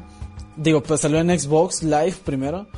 Según esto iba a ser exclusivo y cosas, pero me lo sacaron después en 2013 en PC. Después ya le hicieron port para Play 4 y ex... creo que no está en Xbox. No estoy muy seguro, ya que está la... Es retrocompatible el de, el, el de 360 con el Xbox. Un, un compa lo descargó así. Pero está también en Vita, si lo quieren jugar en Vita, uff, Spelunky en Vita portátil, para donde quieran perros. Donde sea, también hay versión de Play 3, Play 4. No sé si hay Mac, no me importa si hay de Mac, me usa Mac. Pero bueno, si quieren jugar Spelunky, bueno, Bash lo juega con, con teclado. Sí está, está muy chido la respuesta con el teclado, pero yo les recomendaría jugarlo con un control de, de Xbox. O el de Play 4 te jala muy chido. O el de Play 3, no sé, no me gusta el Play 3. Algo, algo muy chido de Spelunky que no muchos jueguitos lo tienen ahorita. Es que tienen Deathmatch. Tienen Deathmatch de poder madrearte a tus amiguitos en, una arena con tus. con los items. O también puedes jugar cooperativo. Cooperativo eh, local, que es lo más perrón del juego. Hay coop de hasta 4 jugadores. Bueno, primero consíguete 4 controles y pues ya, ¿no? Este, cuatro, es un, es un caos jugarlo cooperativo local. O sea, de cuatro personas y de dos personas no te puedes poner al tanto de qué hacer cada vato porque una, hay, hay, hay, ¿cómo se llama? Hay, hay... La pantalla, men. No, no, la pantalla, lo que quiero decir es que hay... Que le puedes pegar a tus compas con lo que sea, no es como que sea in, in, invencible a tus golpes. O sea, si le pegas un latigazo no le quita vida, pero lo dañas y se stunea. Porque te stuneas, te stuneas como que 3000 segundos en el juego. And el Friendly Fire, eso estaba buscando. Y aparte, el, pedo es que no es, no es, como que pantalla de vida. Toda la pantalla es una sola y como que el, el jugador uno trae como que la batuta de que, ah, vatos, síganme, si no se quedan atrás y se van a morir. Porque te mueres si te come la pantalla, por así decirlo. No sé, tiene muchas cosas tipo Mario. Así es, es, es, importante pues que se pongan de acuerdo y todo. De estar, ah, mira, güey, yo te cargo aquí, no sé, vámonos aquí, tú pones una bomba porque se reparten las bombas del inicio. No sé, lo chido, también algo chido de Spelunky es que tiene, no sé, como desafíos diarios, desafíos diarios. De, ah, vato, este, vamos a hacer una leaderboard y en esta, pues a ver quién se la rifa tal día. Es muy chido, lo que tiene, bueno, no es lo que mantiene vivo el juego, lo que mantiene vivo el juego son más las piernas. Pero es algo que pues, muchos juegos lo aplican como para decir para que los vatos jueguen diario y todo eso. Uh, pero qué más, este... ¿Qué más? Ah, también hay mods, también hay mods de Spelunky que también sacaron nuevos. Unos mods para hacer el juego más difícil de lo que ya es, meter más enemigos para que sea más difícil y que te cueste más pasar el juego.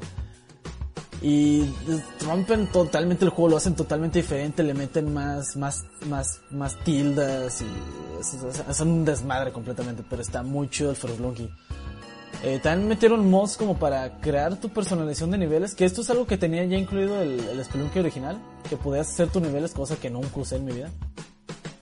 Pero le sacó un mod como para que sea un poquito más fácil hacer tus niveles en el HD, porque pues esto, el HD no tiene creación de niveles y ya brincas y haces todo, no sé. Y hay niveles chidos tipo, no sé, Mario Maker donde se pasan solo el, el que nada más, ah, nada más camino por aquí y ya haces cosas. O, ah, camino por aquí pero hay trampas. Como tipo, no sé, Kaizo, Spelunky Kaizo, qué sé yo. pero... Pero chicos, no sé qué, qué más quieren que les comentemos de Spelunky. Digo, aquí yo, la mayoría hemos jugado Spelunky y yo creo que nos podremos complementar un poquito más Así que no sé, dime Bash, te voy a preguntar a ti para platicar un poquito más del juego, dígame. ¿Cuál es tu experiencia con el juego? ¿Qué quieres agregar? Bueno, Spelunky se trata de farmear experiencia. Al principio te la vas a pelar y el juego te la va a aplicar bien feo, con trampas tan básicas. Y cuanto más avances, dices, ¿cómo puedo morir con esta idiotez del primer nivel? Porque después comparamos a una trampa de flechas de nivel 1 y comparamos a un maldito Twomp del templo, dices, holy shit, ¿cómo podía morir contra esta idiotez? Cuando ahora me estoy enfrentando a esta porquería. Pero como dijo Antro también, se trata de agarrar más o menos experiencia de tu alrededor, de cómo funciona la dinámica, las cosas para llegar a niveles extra. Mm, después de que empiezas a agarrar experiencia, como que te empieza a valer madre el juego. Te empieza a valer totalmente verga el juego. Te lo pasas corriendo. Así como que, ah, ya me sé por dónde caminar más o menos y ya, te pasas. Y te lanzas al infinito y nada más, ah, me, me caes uno de daño la caída. A la verga me tiro. Exactamente, eso pasa. De hecho, una de mis experiencias es que yo antes entre respetaba y no quería hacerle daño a ningún shopkeeper. Ahorita, aunque vendan ítems mierda, me vale madre y los mato a todos. Lo que hace es súper divertido ir al mercado negro porque hay como... ¿Cuántos son? siete de esos cabrones. Tres, cuatro, cinco, seis... Siete, sí, son siete exactamente. No, son 8 si cuentas la puerta. Sí, son 8. Ah, si cuentas la puerta y los tres envergados, sí, son 8. Ah, sí, porque es otra cosa. Si matas a un shopkeeper, se van a aletar todos y siempre te esperar uno en la final, en la salida. Sí, en cada nivel. Todo el run, cada nivel. Sí, es divertido, man. También hay dinámicas interesantes. Por ejemplo, el de. Creo que es el de flotar por tres tilas con el látigo. Uh, uh, Moonwalk Jump, no, Moonwalk, Moonwalk, sí. El Moonwalk, sí, Te pones en una esquinita, haces latigazo y rápidamente haces hacia atrás a tu mono. Este vale evitar, este, dos, dos, ¿cómo se llaman?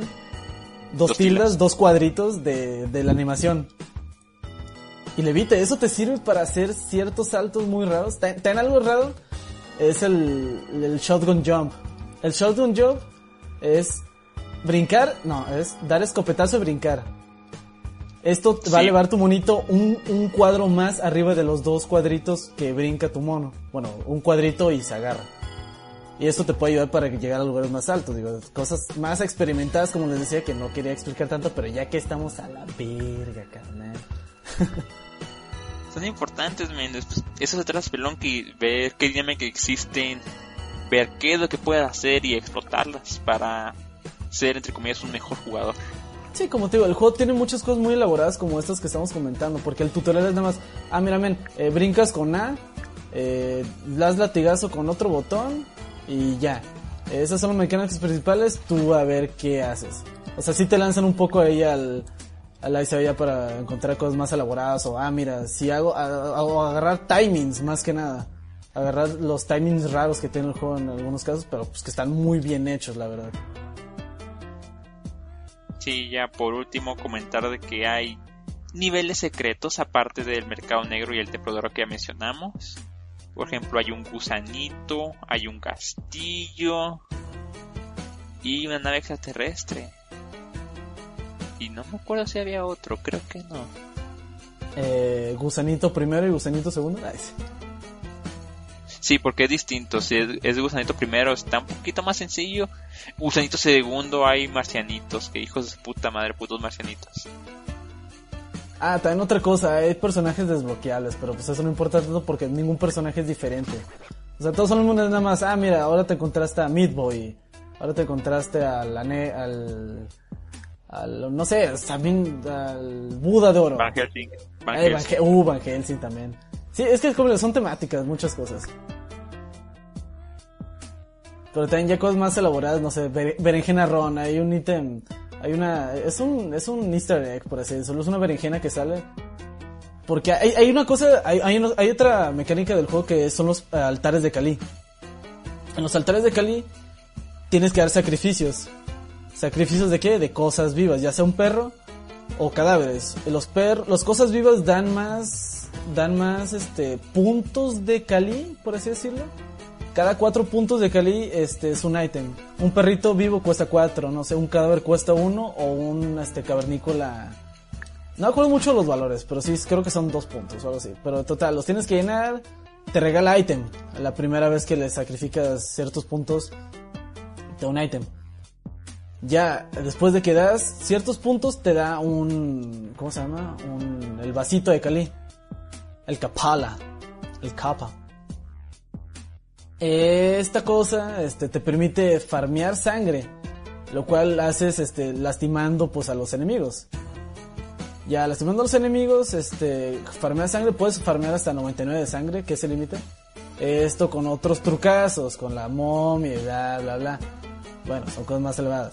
Total, cuando tú sacrificas un regalo que es un es un ítem de la tienda, es un ítem de la tienda que te puede dar un, otro ítem misceláneo, cualquiera que sea.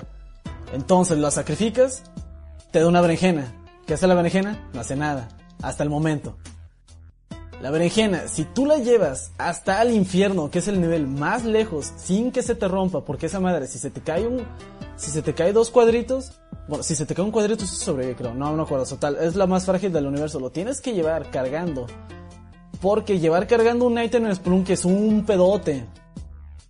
Es un pedote conservar un ítem. Si de por sí conservar, no sé, este, tu cordura es complicado, no sé, conservar, no sé, este, una piedrita no te la vas a llevar para siempre, o sea, la, vas a terminar tirando o hacer algo. O sea, conservar una, una, es que, es que es un pedote, morro, no sé cómo explicar el berenjena ron así de putazo. Es un pedo, morro, no lo hagan, sirve para matar al jefe final de Instakill, total. Pero sí, hay, hay muchas cosas en el Spelunky que si ya les late mucho el juego, pues ya se meten como nosotros y ya, bien, bien mamón, ¿no? Y 300 horas. Y más de 300 horas y casi 100 en... y- tengo- tengo- de hecho, tengo 1100 y tantos muertos en el Play 4, de tantos resets que hago. Así, morro, está Ay, chido. No me acuerdo. Juega en Spanky. Entonces, no sé, el NX, ¿cuál es tu experiencia con el jueguito? Buenísimo. Yo no sé cuántas horas le he metido, nunca me he fijado. Pero fácil sí le he metido más de 200. Y es, es verdad, eh, Spelunky tiene, tiene tres fases. La primera, en la cual tienes que hacer las cosas con cuidado, observar antes de actuar, siempre. Ya después cuando entiendes cómo funciona todo, está la fase de de me aprendo todos los truquitos, el salto de escopeta, látigo invertido, Oh, látigo iluminar con iluminar con las armas, utilizar las rocas adecuadamente, matar a los shopkeepers, todas las cosas buenas que que ustedes este, se pueden imaginar en truquitos de Spelunky se aprenden en esa. Y en la tercera fase es me vale verga la vida eh, Gotta Go Fast, que es cuando empiezas a tener un montón de muertes, pero ya empiezas a conseguir cosas como el, el trofeo de, de speedrun, que es, es lograble ya cuando llegas a esa fase. Es un juego bastante entretenido. inclusive, si, si a ustedes les gusta hacer streams, hay una página en la cual sus viewers pueden apostar en qué se van a morir. Una experiencia divertidísima, tanto verlo como jugarlo es, es buenísimo este juego. Sí, Recuerdo que este lo compré como 15 dólares. La primera vez que lo compré empecé 15 dólares. Desquitó cada centavo y lo he comprado dos veces. Así que Yo también, dos veces, PC y Play 4. Y a los amiguitos, eh, vato, ahí te va Spelunky, ahí te va, ahí te va, ahí te va. Y no, pues como seis veces, ¿no? sí, ya creo que la última vez me lo regaló GOG por comprar otras cosas, pero buenísimo, buenísimo, altamente recomendado. No, vato, cuarta fase, hacer, hacer eh, runs de teletransportador. Tas, tas, tas, tas, tas. Ya, eso te. Ah, no sé, yo no le tengo tanto amor al teletransportador. O sea, está chido y tiene unas circunstancias en las cuales, no sé, te encuentras panales de abeja y me pelan, me pelan un huevo a dos manos, ¿no? Con el teletransportador. Sí, no. Los tikis no son un problema. Las paredes Los- son un pedo. las paredes son un pedo. No. El peor enemigo son las paredes. Sí, es que con esa cosa haces runs de un nivel, no sé, cuatro segundos. Fum, fum, fum, fum, fum. Cuando cada nivel, no Bueno, sé, y, es más... y además, si, si ustedes no quieren, no necesitan... eh, bueno, ya cuando están experimentados, el látigo no es la única arma. Pueden hacerse runs de... De ciertas pistolitas, creo que hasta de lanza pueden, boomerang, o sea, hay, O sin látigo. hay multitud... o, sin o sin látigo es pacifista, cabrón. No, ese ya es, ya es mucho autismo, ya. Sí. Pero bueno, Semna, tú tenés juegos Spelunky, what up, yo. No, pues está chido, ya dijeron todo lo que tienen que decir. Ah, sí, pero tú qué, tú sigues sin acabarlo, ¿o qué? Ay, sí. Eh, me quedé en el templo y ya fue lo último porque soy casual. ¿No has matado a Olmec? No, ya no lo he jugado tampoco. Ah, porque te desmoralizó. Y Pues te deprimiste. Sí, es como en Necrodancer, soy demasiado malo en esa cosa. Uh, Necrodancer. Qué buen juego. Pero entonces, este, Nasho, what up? Creo que tú habías dicho que si habías jugado Spelunky o que no te había gustado, no recuerdo qué habías dicho. Yo no jugué el Spelunky HD. Bueno, sí lo jugué por probarlo, por más por curiosidad de ver cómo iba en mi PC vieja. Entonces jugué el tutorial y iba mal y ya está. El que sí jugué muchísimo fue el Freeware. Ese, ese jugué pero muchísimo. Fue el primer eh, roguelike que jugué. Entonces fue la- mi primera toma de contacto con esto de, de dungeons aleatorias y qué sé yo. Y la verdad me gustó mucho. Hoy en día es un concepto que no me gusta tanto. Prefiero niveles diseñados a mano. Tampoco soy muy de indies en general. Pero en aquel momento sí me gustó, era algo nuevo. Y, y sí me enganché muchísimo. Me lo llegué a pasar bastantes veces. No sé cómo será el, el HD, pero el, el clásico sí tenía cositas que si te aprendías era muy fácil pasarte el juego. Por ejemplo, si llegabas al último nivel, creo que es el templo en el original, era y tenías una bomba, matabas fácil a, a unos dos tipos que te tiraban los proyectiles teledirigidos y te daba el, el, scepter este y con el scepter te pasabas el juego cagado de risa. y todo así. Tenía esas cositas que eran, una vez te sabías ciertos secretitos, era fácil explotarlos para tu beneficio. Y sí, me lo llegué a pasar varias veces, no sé, tampoco sabría decir una, un porcentaje de muertes, victorias que tuve, pero sí me lo llegué a pasar como 10 veces el juego iniciando desde, el, desde las cuevas y llegando hasta el final. Sin contar las veces que, que usé shortcut, creo que, no sé, como una o dos veces me lo pasé con el shortcut porque no tenía mucha gracia. Si te pasas con el shortcut, como digo, vas con una, vas con una bomba, le tiras una bomba al primer tipo que te, te los proyectiles teledirigidos, te agarras el scepter y te pasas el juego, ya está, no tiene sentido. La gracia es agarrarlo desde el inicio y pasarte todos los niveles. Y sí, yo, yo nunca llegué a la fase, a la tercera fase que describí el NX de ir a lo imbécil, pero sí, esa fase de aprendizaje, de descubrir cómo funciona cada trampa, eh, siempre ir cargando con alguna vasijita o algo para tirarle y detonar los flechazos y todo ese tipo de cosas. Eso sí, me acuerdo de lo pasado y sí, es una experiencia bonita. Hoy en día es menos eh, que eso es menos probable que te pase jugando este juego porque ya la generación aleatoria es muy común, casi que es ilegal sacar un juego indie que no tenga algún elemento roguelike, pero en aquel momento cuando yo lo jugué era más raro y era algo nuevo para mí. Sí, en general me gustó mucho, la verdad. Tengo. El NX mencioné que le regalaron el, el HDN en GOG. Eh, yo también lo tengo, me había olvidado por completo. La verdad que podría instalarlo y jugar un poco, pero no sé. Digo, hoy en día ya no me atrae tanto la generación aleatoria. Pero bueno, algún día lo jugaré, supongo. Pero bueno, ahí ya quedaría todos nuestros comentarios sobre Spelunky HD. El mejor jueguito de plataformas. Nah, no sé. Pero sí, de los mejores jueguitos que pueden jugar, morros. Y está muy barato. Si lo pueden agarrar, siempre se pone en oferta en Steam. En Play 4 casi nunca se pone en oferta en Play 3. Así que si tienen compu, cualquier compu lo corre súper bien, 60 FPS. Así que ahora, vamos a más géneros, más, más diversión, amigos. Sí, mire, venimos ofreciéndole lo que es el, el jueguito de Semna. Semna, díganos, ¿qué Resident Evil nos traes el día de hoy? Hoy les traigo un Resident Evil que se puede decir que, que causó polémica, por así decirlo, entre los fans. Algunos lo ven como el peor Resident Evil, otros lo ven como un juego me, yo lo veo como un buen juego de acción.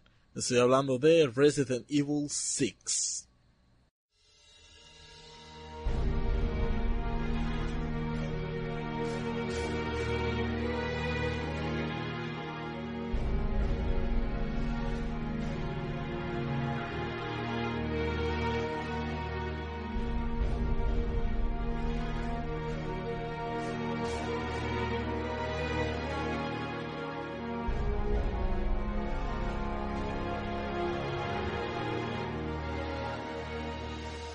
Resident Evil 6 o el huésped maldito o Biohazard Shikizu, publicado el 2 de octubre del 2012 por Capcom para la PlayStation 3 y 360.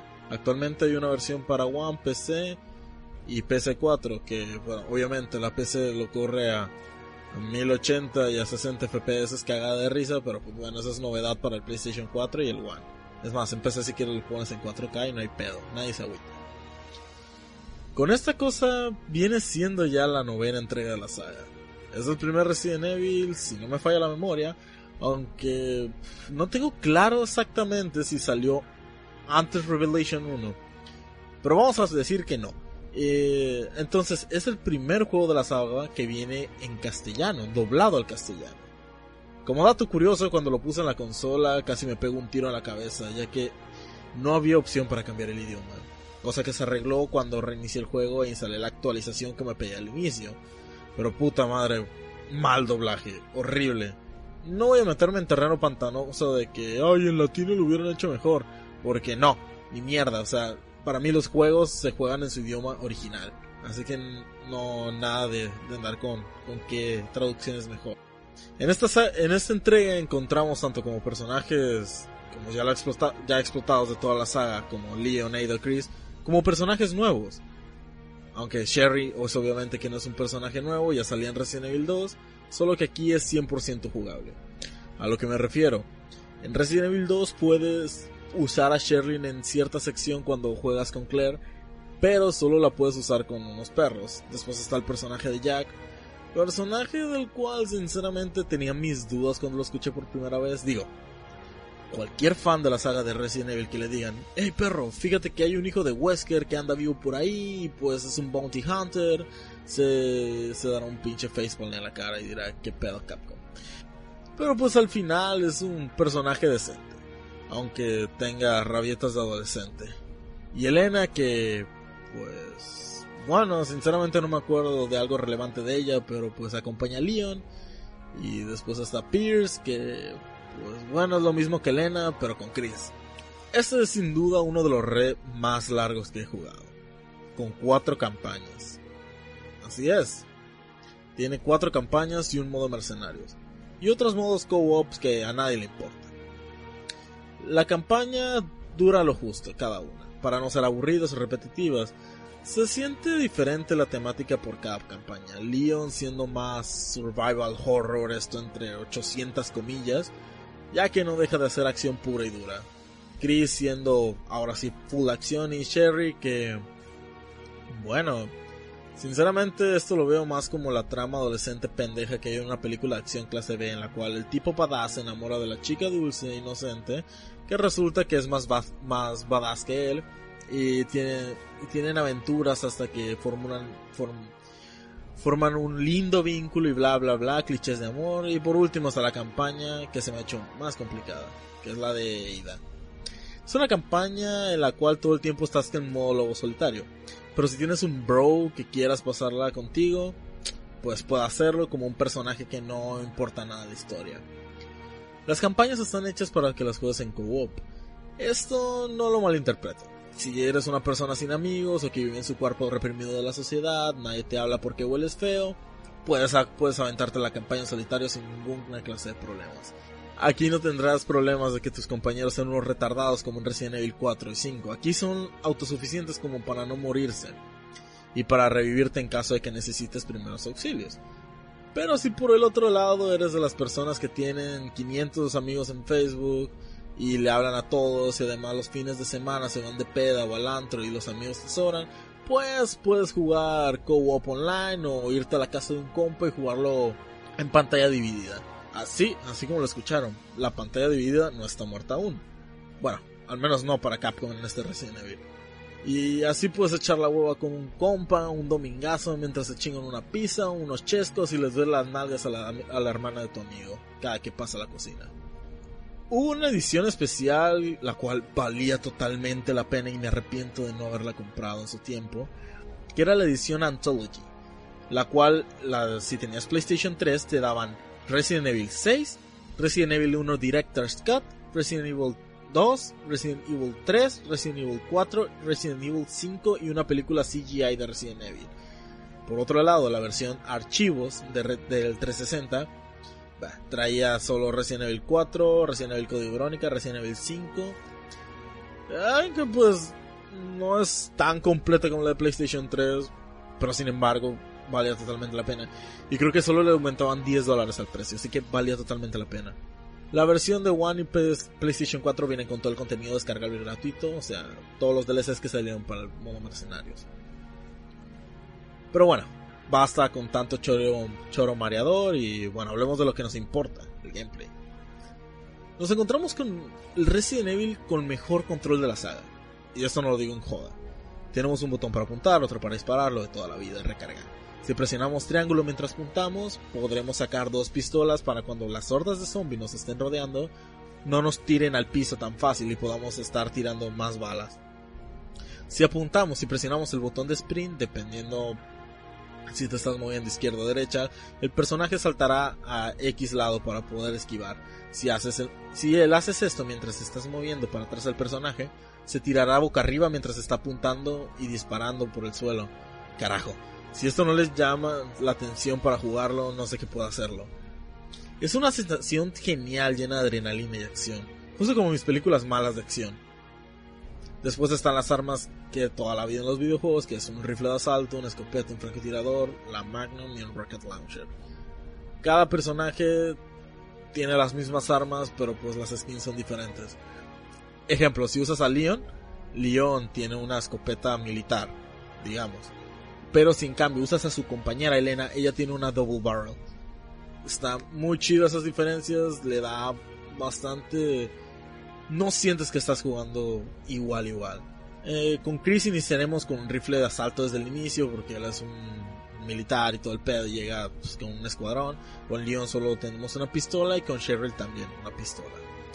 Después los consumibles de toda la vida, granadas de mano, incendiarias, hierbas curativas que por alguna razón en este Resident Evil las aplastan al grado de hacer las cápsulas comprimidas para poder curarte.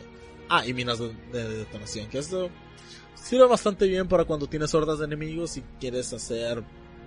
Te quieres ver chido dejando una en el piso e irte corriendo y volarlos a todos. Este juego cuenta con un botón de parry. Porque pues... Todo juego necesita un botón de parry. Y esto no lo digo en joda. Que no les sorprenda que en ciertos Quick Time Events salgan ver al personaje como luchador de la WWE. Y no lo digo a la ligera. Leon puede hacer un suplex a un enemigo que esté que esté por la espalda. Pero en un suplex estilo Resident Evil 4. Literalmente Leon se va a aventar sobre el enemigo, lo va a tirar y le va a romper la cabeza. Está súper bueno. También el parry le puede quitar objetos a los enemigos si, tienes el timing adecuado y le puedes hacer un insta kill. Algo que no me gustó del todo fue el menú in-game. Es diferente para cada personaje y solo terminan confundiendo al jugador. Tampoco me, me agradó el hecho de que no pudieras mejorar tus armas. Va, que un Resident Evil original si juegas remake, Resident Evil 0, no puedes mejorar per se las armas, puedes agregarle una mejora que pues tienes que elegir. Sí, en Resident Evil 3 y 0 puedes mejorar la, la pistola que te dan al inicio. Pero eso es algo muy muy punto y aparte. Aquí no hay no hay no hay mejoras en las armas estilo Resident Evil 4 o 5, que en las cuales puedes mejorar el daño o el, tiempo de recarga. En cambio, se pueden comprar perks, los cuales vas consiguiendo con puntos que te den dentro del juego. Y los perks cuestan unos 100 mil puntos, unos interesantes, unos que te digan que tienen, dar más estamina, te dan más esto. Y los puntos te los van dando de 100 en 100 y no puedes ir vendiendo cosas para, para conseguir más. No hay tesoros, no hay, no hay ese tipo. Hay unos medallones que no, no sirven de un carajo tampoco. No, no le dan tanto. Los perks te pueden subir atributos de las armas y del personaje. Ah, pero sinceramente solo puedes equipar tres, así que no funcionan del todo. Hay uno para recarga rápida, uno para tener más estamina, uno para tener más vida. Pero pues tienes que saber cuáles usar. Uno para que la última bala pegue más duro, uno para que, para que la pistola pegue más, uno para que los rifles peguen más, para que los enemigos dropeen más. Entonces solo puedes elegir tres. Y como encuentres tres que hagan buena sinergia contigo a tu modo de juego, no querrás tocar otros. Así que terminan siendo innecesarios la mayoría. La salud se ve en cuadros. Cada hit que te peguen te quita un cuadro de salud. Así que todo el tiempo estamos a unos 7 u 8 hits. Si compramos el perk que nuestro compañero cuando te tiran al piso y te va a dar primeros auxilios te, te sube uno de vida, vamos a tener casi siempre más de 9 hits. Ya que si el compañero no está eh, pendejeando por ahí, te puede revivir, ya tienes otro golpe y no te pueden tumbar tan fácil. La estamina es algo también a tener en cuenta, puesto que si se nos acaba, anda por andar pegando patadas a lo pendejo, parreando a diestra y siniestra, terminaremos cansándonos. Cada hit que nos den será peor. También el personaje se mueve más lento y no llega a ser... Se mueve más lento. No llega a ser una molestia como en Evil Within cuando Castellanos se para en seco porque se le acabó la estamina y se queda parado y está súper vendido. Pero sí, sí podría costarnos bastante salud si es una parte de bastante importancia. Y pues la historia es una puta mierda, ¿qué les puedo decir? Resident Evil nunca se ha caracterizado por tener una historia lo bastante suficiente, lo bastante interesante, vamos a decirlo bastante profunda, porque interesante para mí lo es. Y pues eso sería todo lo que tengo que decir de, de Biohazard 6 mis compañeritos no sé qué quieran decir. Yo como la mayoría sé que... Es más, creo que nadie de aquí ha jugado bien Resident Evil 6. Quiero preguntarles qué tal han visto la evolución de la saga. ¿Creen que ha, que ha sido peor? ¿Creen que este ha sido el peor Resident Evil? ¿Cuál consideran que es el peor Resident Evil? No sé, algo que quieran compartir. El peor es el 7. Coincido con eso si no existiera el Umbrella Corps. El peor es el 7. Chabón, chabón. Prefiero el 7 mil, mil millones no, no, de no, veces no, que el no, Umbrella no, no, no. El peor es el 7. Lo siento, Semna. El peor es el 7. Bueno, ¿cómo han visto la evolución de la saga? La evolución de la saga, a ver, a mí me, me atrae, me atraía mucho el concepto de los primeros Resident Evil y al final, eh, cuando, como hablamos cuando trataste el cero, como era bien hipster, quise jugar eso en vez de un Resident Evil 2 y eso. Bueno, a día de hoy he jugado Resident Evil 2, no creo que lo comenté en algún podcast en lo que había jugado en el mes. Y creo que es básicamente lo que he jugado quitando de R1, R0, Remake todavía no me lo paso. Pero la verdad prefiero esa, esa fórmula eh, clásica. Igual Resident Evil 4 a mí no me encanta, porque ya pide que apuntes con control y apuntar con control me da cáncer, pero me gusta cómo se sienten las armas, tiene un buen gameplay el Resident Evil 4. Vos das un tiro y ves cómo el enemigo sufre ese disparo que vos le das. Vos tiras una pierna, el enemigo se cae, lo puedes aprovechar para dar una patada en la cabeza, se, nota como los estuneas, le puedes dar otra patada en la cabeza, explotan cabezas también. Eh, es un, son mecánicas que no he visto reflejadas cuando te he visto jugar a vos Resident Evil 6. Eh, vos has hecho bastantes streams que siempre dejas a medias de Resident Evil 6 y yo no veo que los enemigos sufran cuando vos les pegas un golpe, yo veo que aguantan las balas y nada más. Ese es el problema. Eh, después yo intenté jugar Resident Evil 6, lo intenté. Me fui por la ruta de Leon, porque digo, bueno, dicen que la ruta de Leon es más como survival horror. Y bueno, eh, lo intenté jugar. Eh, arrancás en, no sé si es la Casa Blanca o algo así, pero estás buscando al presidente. Eh, la primera zona tiene unas varias secciones en las cuales estás obligado a caminar escuchando diálogos que no pueden ser menos interesantes ni aunque lo intentaran. No, lo, tuve que tirar a la mierda. Encima el port de PC no está muy bueno. Eh, en cuanto a cómo corres, creo recordar que corría bien, pero los menús no están bien adaptados, los controles tampoco. La, verdad, un desastre. No, no, no me gustó nada lo poco que jugué. Y después, cosas más modernas de Resident Evil eh, a ver, intenté jugar eh, Revelations 2, está pésimamente adaptado a PC. Si no tenés un control que vibre, no puedes hacer ciertas cosas secundarias. Eh, Resident Evil 7 ya, no sé, prefiero que se vuelva third person, o sea, prefiero que siga en la línea third person shooter antes que, que el estilo que puso Resident Evil 7, no, no me gusta nada nunca me gustó este estilo survival en el que estás indefenso y tenés que correr. Me gustan los Clock Towers, pero los Clock Towers son diferentes, no, no es este tipo de cosas. Eh, el Resident Evil 7 es básicamente un juego para que youtubers griten. Ese es, eh, no me gusta eso, no. Lo lamento, pero no. Mira, llegando desde... De hecho, que muchos dicen, ay, es que Sweet Home es el el pionero en todo esto. Sweet Home es un RPG, señores, no, no, no me los mezcle. Estamos hablando de que vengo de Alone in the Dark, que es ya más algo más estilo survival horror en una mansión como lo fue el primer Resident Evil y obviamente tomó inspiración. Adoré ese juego cuando, cuando lo jugué por primera vez, es una experiencia mágica. El 2, buenísimo, buenísimo ya la experiencia de tener ahí los zombies en la ciudad y y estar este, en la estación de policía, en una de esas en las cuales dejas tantito el control y escuchas eh, los, a los zombies haciendo ruido y a veces tocando cosas. Buenísimo, buenísimo. El Resident Evil 3 ya yo no lo jugué completo, pero sí lo he visto completo el juego. Es, normalmente me aventaba maratones con mis amigos donde pasábamos todos los Resident Evil. Siempre el mismo se encargaba del 3. No dejaba jugar a nadie más. El 3 me gusta. No, no tengo ningún problema con el 3, pero mucha gente no le gusta por el hecho de que mm, te está siguiendo Nemesis todo el tiempo. Y también por eso no les gusta el otro escenario del, segundo juego, porque ahí te, te, están siguiendo y no es tan pronunciado como en el 3. Pero aún así el 3 tiene está, está coqueto, está coqueto y sigue en esa onda de que estás en la ciudad con los zombies que mamaba en la época. Después nos, nos vamos al... el 4 ya es una cosa muy distinta, yo siempre lo sentí como un spin-off. Eh, yo nunca he tenido problemas con, jugar con control, aunque la primera vez que jugué este juego fue en computadora.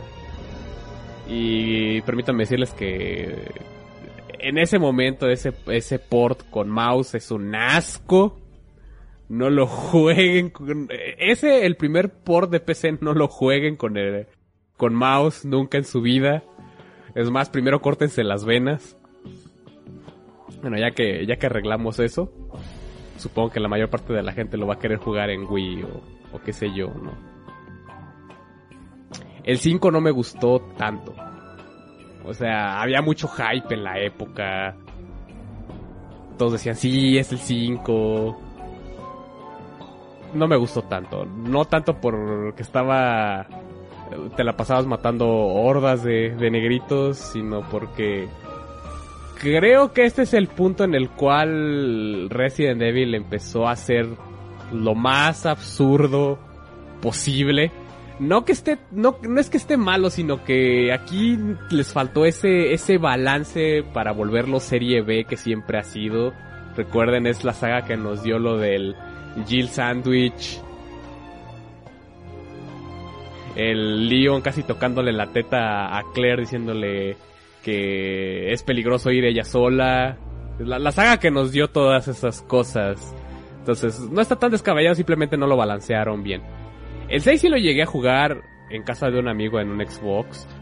Estoy de acuerdo con Nacho, pero nada más en la primera parte del juego. La primera parte del juego, los controles no están totalmente abiertos, no puedes hacer todo lo que realmente se puede hacer dentro del juego. Y sí, te hacen que te tragues muchas partes de camina y habla, camina y habla que me chocan. Tarda en arrancar. Es el problema de este juego. Tarda en arrancar y de y al principio creo que no puedes jugar con otra persona. Tienes que pasar ese, ese tutorial, esa parte tediosa. Pero después de eso, el juego es mecánicamente uno de los third person shooters mejor logrados fuera de Vanquish. Realmente. Se controla muy bien. El, posiblemente el juego que tiene el mejor modo de mercenarios. Súper completo. Hay un montón de cameos. Obviamente aquí es cuando volaron lo absurdo en, en la saga. No es algo que se, no es un juego que te debas de tomar totalmente en serio. Es un juego divertido third person shooter donde pasan cosas estúpidas por todos lados. Digo, si hay monstruos gigantes por, afectados por un virus que es una explosión más, una explosión menos. Revelations, el 1 ya es el... Como que el tratar de regresar a, al survival. El 1 estuvo bien, cortito, empezó como un juego de 3DS. Lo jugué tantito, no fue como que el, mi, mi adoración. El Revelation 2 me gustó mucho. Porque por lo menos aquí sí le estás disparando a zombies y hay cierta creatividad en los monstruos que se te presentan. A mí me encantó. Creo que tiene que ver más con el hecho de que jugué un buen port, que es el de PlayStation 4 corre 60 frames per second. No dropea, funciona, funciona muy bien. Y por último tenemos esa basura inmunda que acaba de salir de Resident Evil 7. Lo siento, tengo, tengo mala opinión de este juego. El juego empieza muy bien, si empiezas en una casa, tienes que conseguir cosas para ir avanzando en la, en la mansión. El problema es cuando sales de la mansión se vuelve un juego total y completamente lineal. Los, los, los jefes fuera del primer jefe, que es la batalla de la sierra, son totalmente decepcionantes, tediosos, con muy poca imaginación. Eh, la historia, la historia no, realmente yo no, yo no haría lo que el personaje principal. Yo diría, ya, fuck it, vámonos con Zoe y, y al carajo todo esto. O sea, tiene, tiene muchas cosas en contraste con la saga principal que no me gustan. Sobre todo, no me gusta que el ambiente sí está un poco descuidado por, por ser en primera persona. Ya no es el ambiente... Es muy diferente cuando estabas en Resident Evil 2 en la ciudad y escuchabas a los zombies a estar viendo la casa toda jodida y no escuchar cosas en este juego. O sea, es un juego que literalmente hace vomitar, cabrón. No es broma, sí hace vomitar. Ah, ¿tú tienes algo que decir? El carnal, es que nunca he jugado el 6, jugué poquito el. el 7. Perdón, jugué poquito el, el 5, pero pues no es lo mismo a lo que dices. Igual es un poco parecido porque ya tienen casi el mismo enfoque los dos y todo, pero el 6 nunca lo he jugado nada. Nunca lo juego nada, qué malo. El 6 es muy diferente al 5 por el hecho de poderte mover disparando. Ah, ok. Ya con eso es un juego totalmente diferente. Y lo puedes disfrutar más. Eso de quedarte estático y mover es tan recién Evil 4. ya sé. ¿Basho? Ya lo he dicho antes, no he jugado ningún Resident Evil. Solo he visto puro Let's Plays. El 1 y el 2 los aguanto. El 4 me caga la madre, no sé por qué, se me hace muy lento. El 5 se me hizo entretenido y no he visto absolutamente nada del 6, nada más que memes y imágenes provocadoras y sé. Con lo que es respecto a cómo está la saga ahorita, no sé. Supongo que como que al principio sí era un buen survival horror y como que ahorita es más acción. No sé si debería ser algo totalmente separado o si debería seguir estando como en conjunto. No sé si me explico. No sé, ya son cosas mías y ya son como las 3 de la madrugada, así que... Sé, eso es todo lo que tengo que decir. Pues sí, eh, lamentablemente Resident Evil ha sido un juego que ha ido decayendo con el tiempo, pero el 6 es un muy buen juego. Lamentablemente han salido dos juegos de mierda. Para, para, si no se te hace mierda, pues, modo, ¿no? O sea, son tus gustos. Pero pues Resident Evil Umbrella Corps para celebrar los 20 años de Resident Evil y de ahí sacar Resident Evil 7. Un puto juego en el cual estás... No sé, es un Outlast esa mierda, no es un Resident Evil. Pues no sé, ya no sé dónde chingados va a parar esta saga. Yo pensaba que con el 7 se podían reivindicar, se puede decir. En, la, en los videojuegos, dije en primera persona, la demo la mostraban muy bien. Era un juego de survival horror. Más que nada la ambientación era muy buena. No había screamers, no había nada, era la atmósfera lo que te tenía el miedo me recordaba muchísimo a Remake. Remake era la atmósfera lo que te tenía, la mansión, el, estar pendiente de todo. Pero pues al final se fueron a la mierda, que, que te tuvieras que esconder, que los enemigos te persiguieran siempre y bueno, ya todos saben la historia. En fin, Resident Evil 6 un buen juego de acción, si lo quieren jugar, jueguenlo, está disponible para la mayoría de plataformas. Entonces, bueno, pues gracias por presentarnos tu otro Resident Evil semanal.